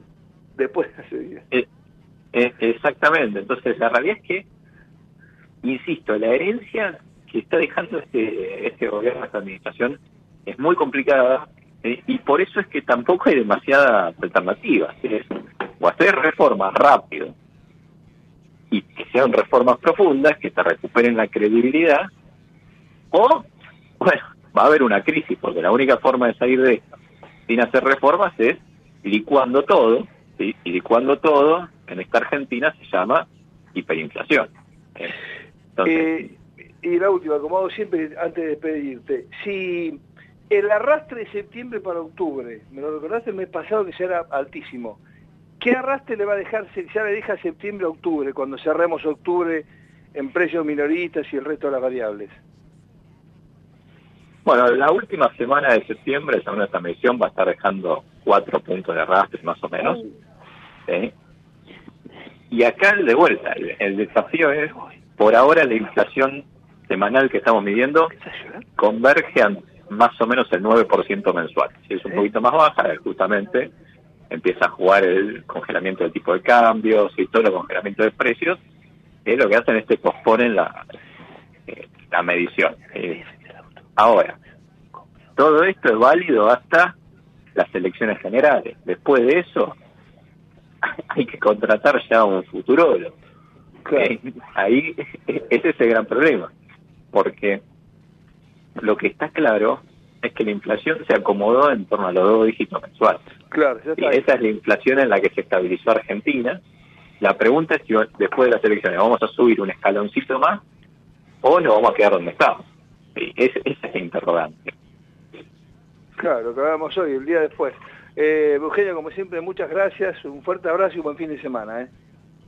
Por favor, muchas gracias a ustedes. Fuerte abrazo. Gracias, gracias.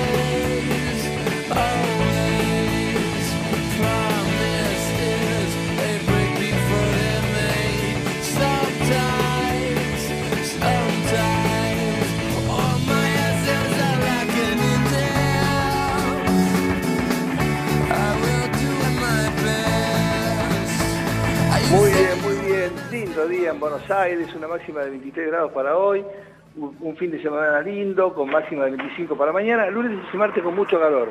Bueno, información de Naturgy. Nuevamente concluyó el curso 2023 de energía del sabor en Morón. Naturgy cerró junto a los alumnos el curso 2023 de energía del sabor, su programa de inclusión social a través de la gastronomía, el cual se llevó a cabo con la Unión de Trabajadores de Turismo, Hoteleros y Gastronómicos de la República Argentina, seccional oeste, eh, desde el inicio del programa de Naturgy en 2016, más de 680 personas pertenecientes a distintos grupos con dificultades de acceso al mercado laboral se han instruido en el oficio gastronómico. Esto es muy importante. Eh, dar oficio, dar capacitación técnica, práctica. A lo largo de la cruzada, los participantes no solo aprenden de técnicas de cocina y de nutrición, sino que también se nos instruye en emprendimientos con salida laboral, muy importante. Durante el 2023 el curso se llevó adelante con tres horas semanales durante cuatro meses de trabajo presentados a través de módulos mensuales donde se abordaron de manera transversal los siguientes temas. Actividades teórico-metodológicas activas, gamificación y aula invertida, prácticas formativas y prácticas para emprendimientos, marketing digital, redes sociales, técnicas y recetas y catering. Fíjate la cantidad, eh, el abanico de posibilidades de este curso tan interesante. El año lectivo para los alumnos de este módulo de Naturgy, que fue exclusivo para jóvenes con discapacidad, continuará con visitas guiadas a un hotel cinco estrellas y un evento final en noviembre en el que uno de ellos, representando a su curso, participará en una contienda donde demostrarán lo aprendido durante las clases. Es una gran satisfacción poder cerrar una nueva edición de nuestro querido programa Energía del Sabor, donde a lo largo del año pudimos aportar valor a los alumnos participantes, brindando capacitaciones que posibilitan a los alumnos una inserción laboral o el desarrollo de un emprendimiento personal. Hemos podido lograr esto gracias al compromiso de UDA Seccional Oeste, cuya tarea y compromiso reconocemos año tras año, señaló Betina Yapur, directora de comunicación de Natus. Y como parte de los festejos, y por supuesto los estudiantes del curso 2023 de Energía del Sabor, organizaron un catering, qué lindo eso, entre los que se encontraban familiares de estas autoridades locales de la escuela y de Naturgy, los cuales disfrutaron de los manjares preparados y de la brillante atención brindada por ello. Por supuesto agradecemos a Naturgy siempre eh, confiarnos esta información que es tan importante con iniciativas que capacitan, que dan herramientas y que por supuesto atienden el compromiso y cumplen con el compromiso de Naturgy con la comunidad en la cual desarrolla sus actividades de servicio tan importantes. Eh, pues, linda jornada de sábado, hasta las 11 en Ecomedio, buenas razones.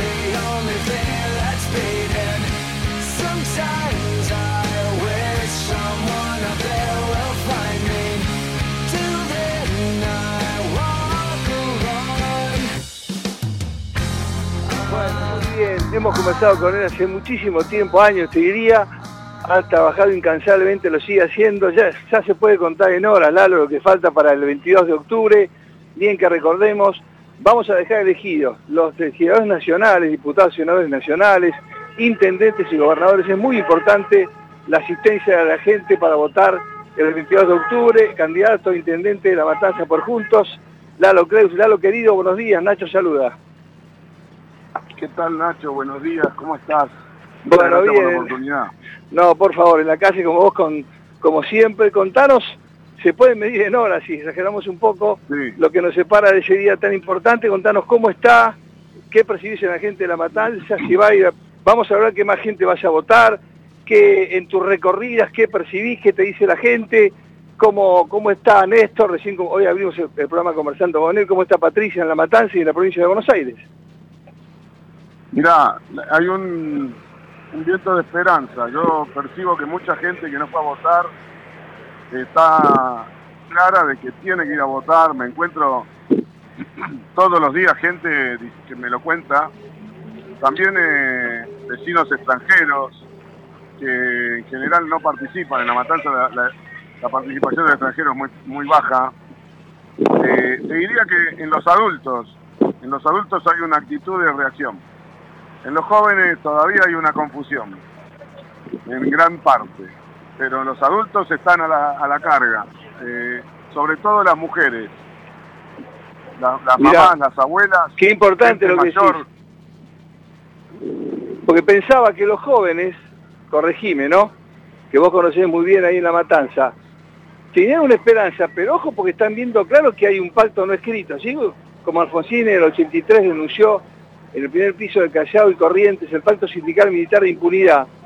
Hay un pacto escrito entre Milei y Massa cada claro, y ojo que los jóvenes idealistas que acompañaron a Milei en la PASO, esto lo están viendo, Lalo, ¿eh? Sí, sí, claro. Lo que pasa que los jóvenes idealistas dentro del universo de jóvenes son una minoría. Lo que ha habido es una reacción de jóvenes de zonas muy pobres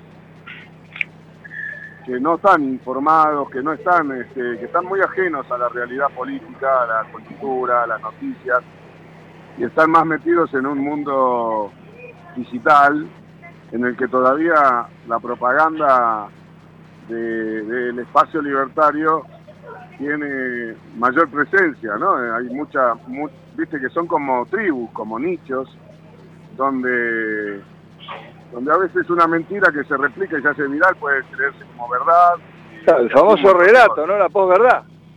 Hay un relato, exactamente, hay un relato que todavía tiene fuerte presencia en el mundo digital eh, y que le llega a un sector de la juventud que no está escuchándonos por la radio, ni viendo las noticias, ni en conversaciones con adultos, están en una especie de, de burbuja juvenil, ¿no? Y, y- y, digamos, pero eso numéricamente en la proporción de la población hoy no tiene el impacto que tuvo una ola que, que- parecía eh, imparable. Hoy esa ola ya no está, se desarmó. Y ya te digo, eh, los adultos y sobre todo las mujeres, es lo que yo encuentro. Camino, ayer estuve en Tablada, es una localidad de clase media baja, en una villa, en un barrio de extrema emergencia que está a 25 cuadras de la municipalidad, casa por casa dentro de la villa, en una zona durísima para la oposición, me recibieron excelentemente bien. Yo camino con la propuesta de Patricia y de, y de Néstor por toda la matanza sin ningún problema. Eso es una señal importante. Eh, faltan pocas, do- dos, tres semanas, ¿verdad? Estamos a, a me- a menos de 20 días de las elecciones. Eh, ¿Tus números qué te están dando? ¿Qué te falta? ¿A cuánto estás del objetivo? Eh, ¿Y qué se puede...? Además, escúchame, hacer el dólar 900 mangos, la inflación va a estar entre 2 y 14%, lo de octubre ni te cuento, la inseguridad, cómo siguen matando gente, digamos, estas tres semanas le juegan en contra a la mentira, ¿no? Y al relato. Sí, realmente es así, pero La Matanza es una provincia, Nacho, que tiene su propia idiosincrasia, ¿no? Es una provincia donde el 70% de la gente no ve los medios de comunicación opositores, ni escucha las radios opositoras, está en programas más parecidos a la programación de canales que están eh, fuera de la política, y está en redes sociales como Facebook, que tienen más presencia zonal.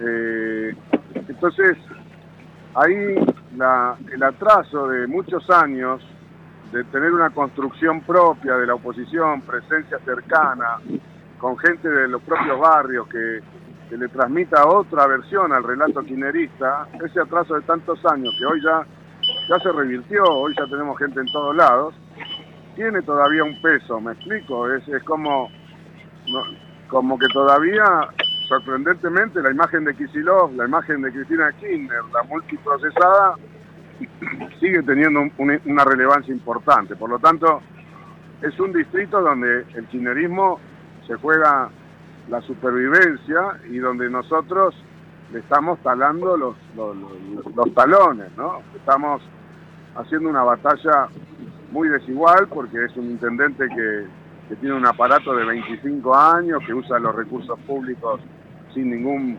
prurito y que tiene un aparato fenomenal. Nosotros estamos peleando de igual a igual con voluntarios y con los recursos austeros que tenemos. Así que el resultado está abierto y eso es lo importante, en un lugar que estaba perdido. Claro, y una vez me contaste cuánto faltaba para ganar Matanza y además que esos números, a pesar de lo que decís, no le servirían para ganar Buenos Aires desde la Matanza. Exactamente, exactamente. Acá necesitaban, para asegurarse la provincia de Buenos Aires, el peronismo o el kirchnerismo necesita tener arriba del 50% en la matanza. Y eso ya no lo tiene y no lo va a tener. Si tiene un 40%, tiene que, si logra tener un 40% en esta elección, tiene que, no sé, tiene que agradecer este, a, a- a- a- no sé, no sé realmente Dios y quién le María tiene que agradecer porque incluso no, en este caso porque hay mucha gente oscura ahí que ni siquiera tiene esa creencia, pero pero pero bueno, eh, e- eso no se tiene que leer como una fortaleza, se tiene que leer como el derrumbe, como una implosión. ¿me explico? Es- es- es- acá han sacado el 85% de los votos hace no tantos años. Y, y hoy, en un lugar donde vota 1.150.000 personas, el intendente sacó 170.000 votos. Esa es la Claro. realidad.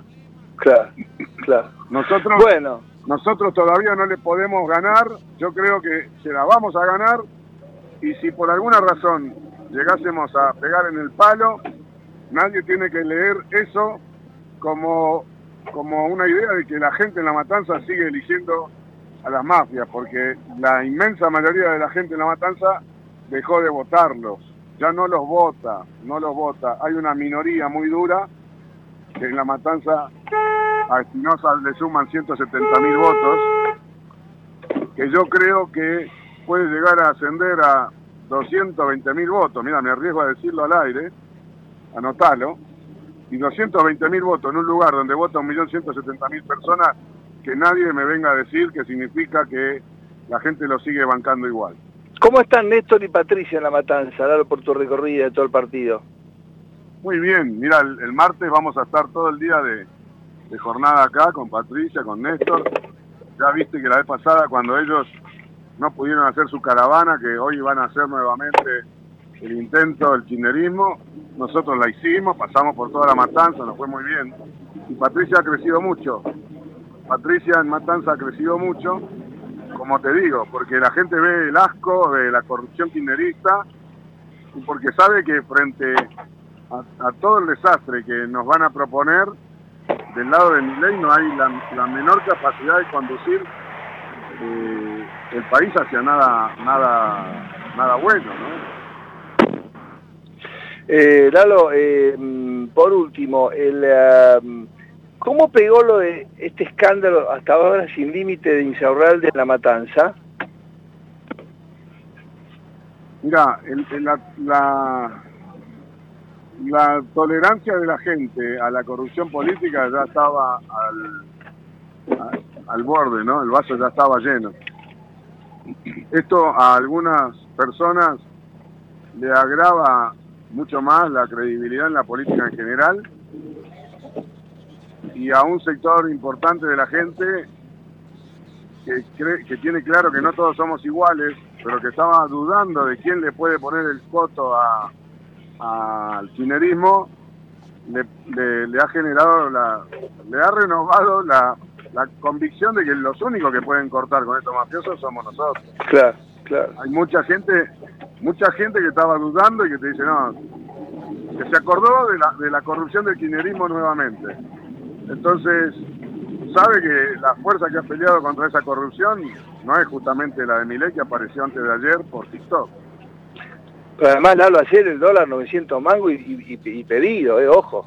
Y ahora lo de Israel, que va a agravar la situación mundial. Eh, no, no conocemos, dijo Netanyahu, va a ser una reacción de Israel nunca antes vista por el mundo. Ojo con la reacción de los mercados en el pre-market y el lunes, ¿no? Y el impacto acá.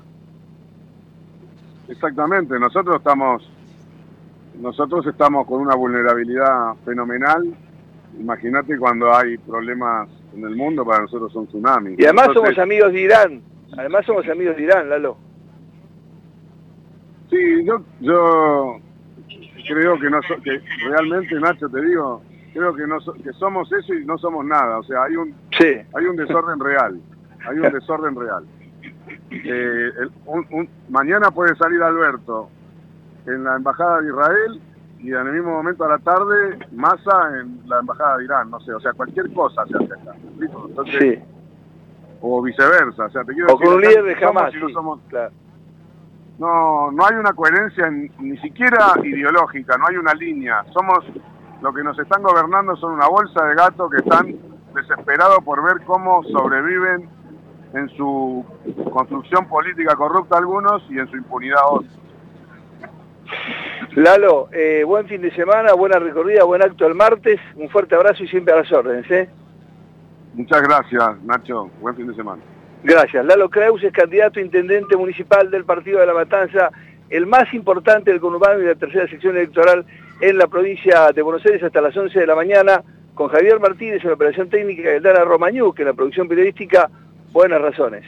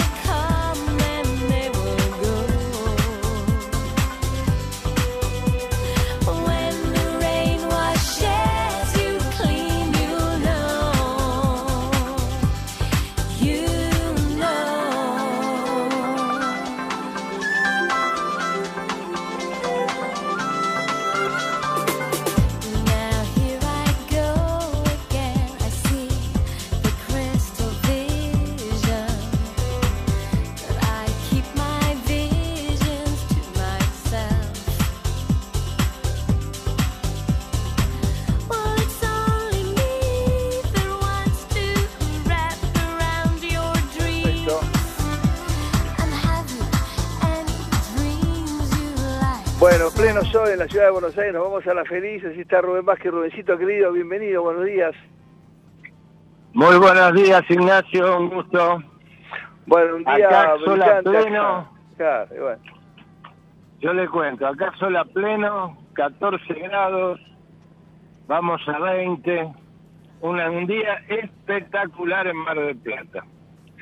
ya está. Y después lo van a mandar para lunes y martes, acá dicen 28 y 29 grados. Ahora, ¿y la temperatura y la temperatura política en la feliz cuál es? esa está brava, esa está brava. Tuvimos el otro día la cumbre y la contracumbre, ¿vio? Mamma mía, mamma mía, qué escándalo, ¿eh? Los únicos dos aplaudidos Una- realmente fueron Melconian y Bullrich y Patricia. El resto un mamarracho. Exactamente, ellos estuvieron en el coloquio y la verdad que hay que felicitar al grueso del empresariado que se quedó en el, en el hotel donde se hacía el, el coloquio y no fueron a, esa payasada armada de 70 personas que fueron a acompañar a, a Milei, que después terminaron siendo hasta gastados por él porque hasta alguno lo, lo injurió, le dijo, vos estabas con Rodríguez Larreta". Increíble, increíble, increíble. Eso. Lo que pasa es que yo recuerdo siempre, vos lo sabés muy bien porque has cu- eh, cubierto decenas de, de coloquios.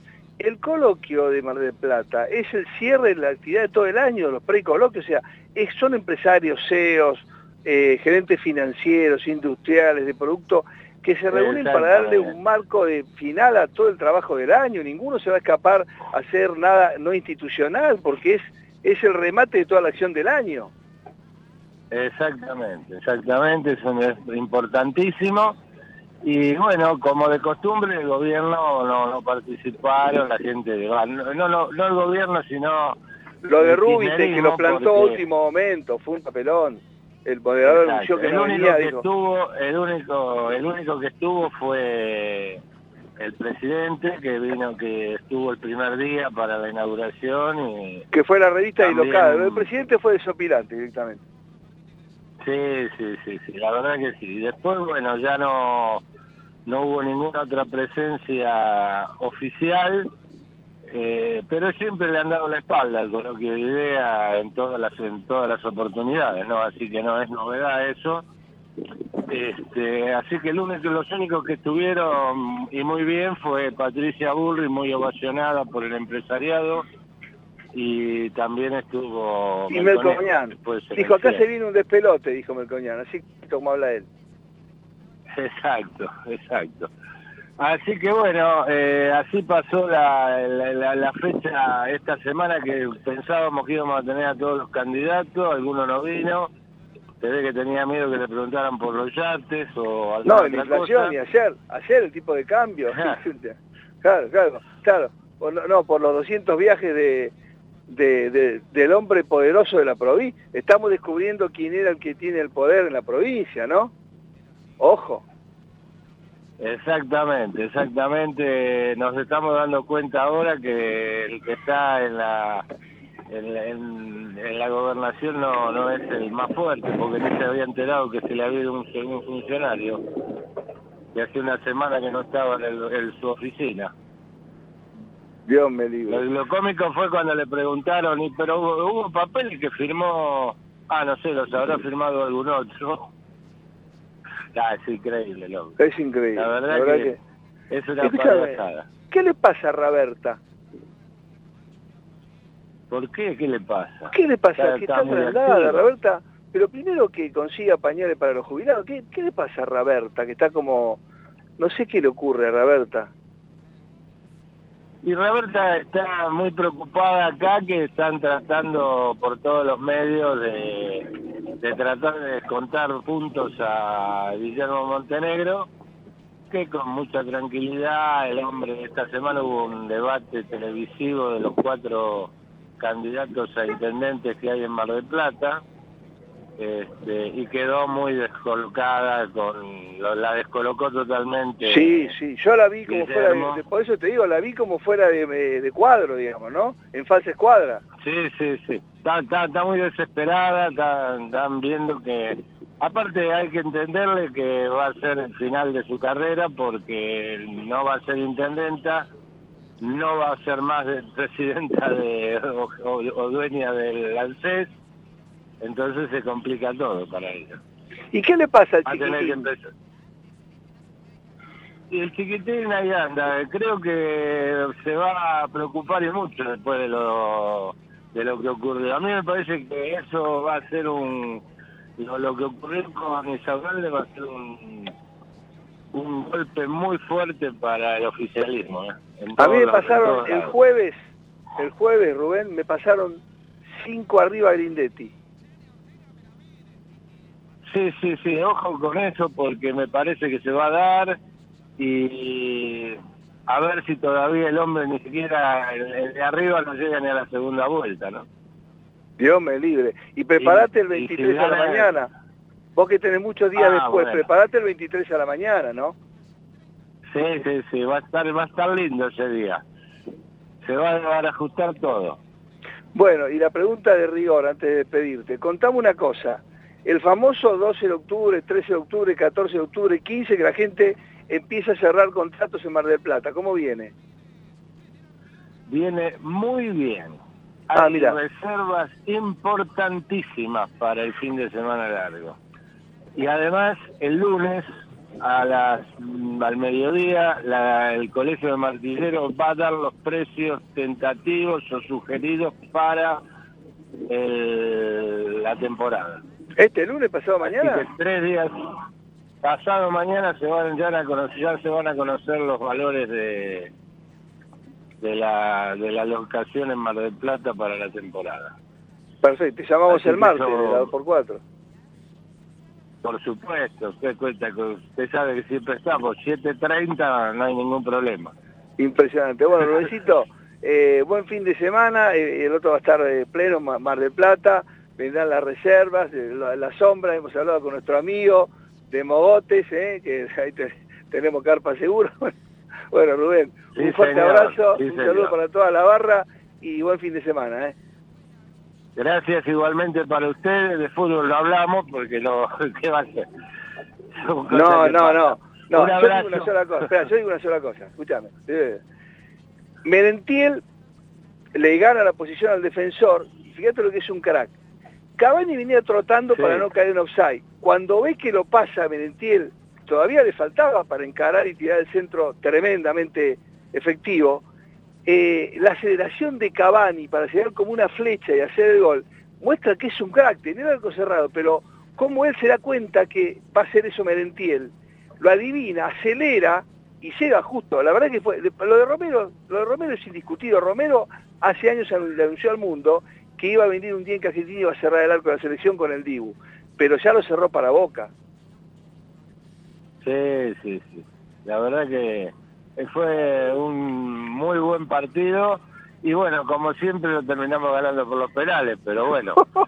eh, vamos Primera vez en la historia que final, llegan a a la final de Libertadores, sí, con tres partidos empatados, se puede creer, o cuatro, no sé cuánto. Sin ganar un partido. Bueno, bueno, Rubén, te felicito. Te felicito. un fuerte abrazo, buena semana para todos. Igualmente, Chao. igualmente. Rubén Vázquez de Mar del Plata, bueno, impresionante. Bueno, lindo día, ¿eh?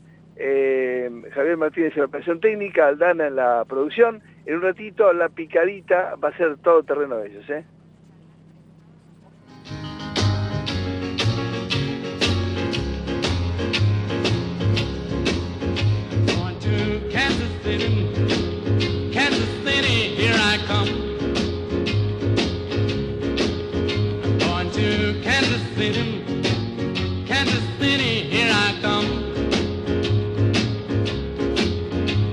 Praise the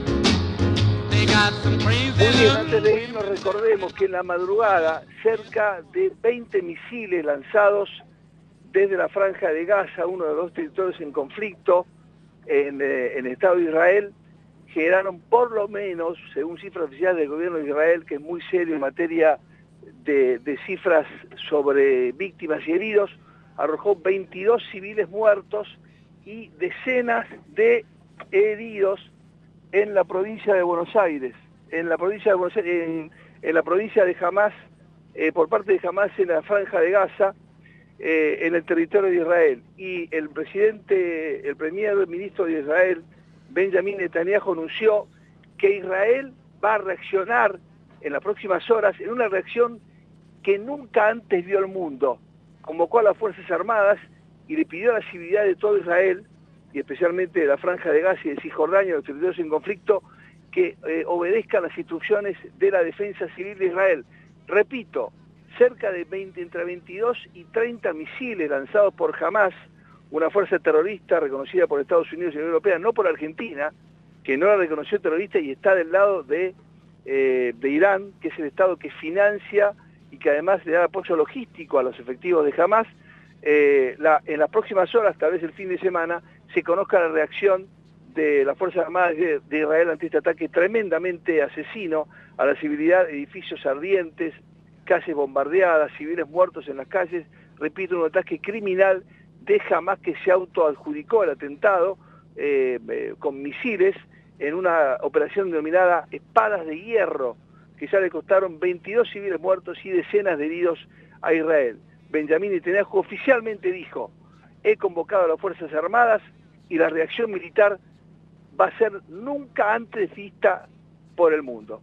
Imagino lo que va a ser el fin de semana, la reacción de los mercados en, el pre-market del domingo y la apertura del lunes, el flight to quality, la desconfianza justamente de los mercados, la reacción yendo al oro, por ejemplo, eh, qué va a pasar con el petróleo el lunes en la apertura de los mercados del crudo, tanto del Brent como del Golfo de México y por supuesto el eco en el mundo. Argentina está en el peor lugar porque es amiga de Irán, no ha condenado a jamás y por supuesto tendrá también una repercusión en la apertura de sus mercados el lunes después de conocida la reacción militar de Israel que fue confirmada hace pocas horas por el presidente de Israel, Benjamin Netanyahu. Gracias Javier Martínez, gracias Aldana, gracias Ecomedios. Final para buenas razones, un fuerte abrazo, buen fin de semana, Dios mediante y la Virgen. El próximo lunes nos reencontramos aquí, el próximo sábado nos encontramos en eh, Ecomedios con buenas razones. Muchas gracias.